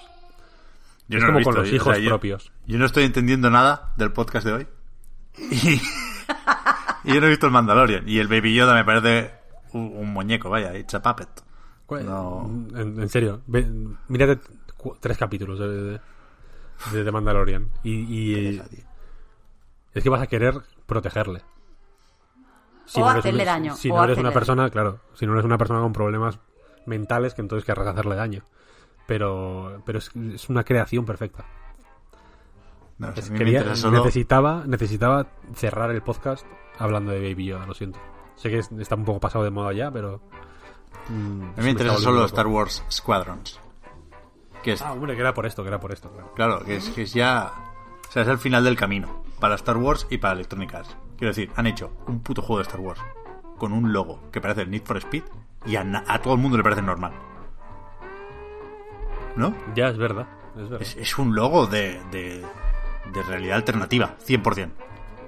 No puede tener un juego de Star Wars este logo. Y nadie dijo nada, tú. En plan, "Oh, sí, Star Wars Squadron, oh, 2 de octubre, qué guay. Y yo, no, no estáis viendo, no estáis viendo que algo, algo está profundamente roto aquí. Pero bueno, pegaremos unos tiros. Nos vemos eh, muy prontito, a ver cómo de rápido editamos esto, lo metemos en Patreon, lo metemos en la web y nos preparamos para el siguiente podcast que es posible gracias a vuestras generosas aportaciones. Patreon.com barra. Eh, gracias, por supuestísimo, a los patrons. Hemos podido rediseñar anightgames.com, como decíamos al principio. Y la intención es que sigamos encontrándonos todos ahí. Lo menos que podemos hacer, pues, es daros ahora un ratito más de podcast a los patrons en la prórroga. Y con el resto, ya digo, nos volvemos a encontrar y a escuchar muy, muy prontito, en unos días. Gracias, Víctor. Gracias, Marta. Hasta la próxima. Hasta luego. Hasta luego. Chao.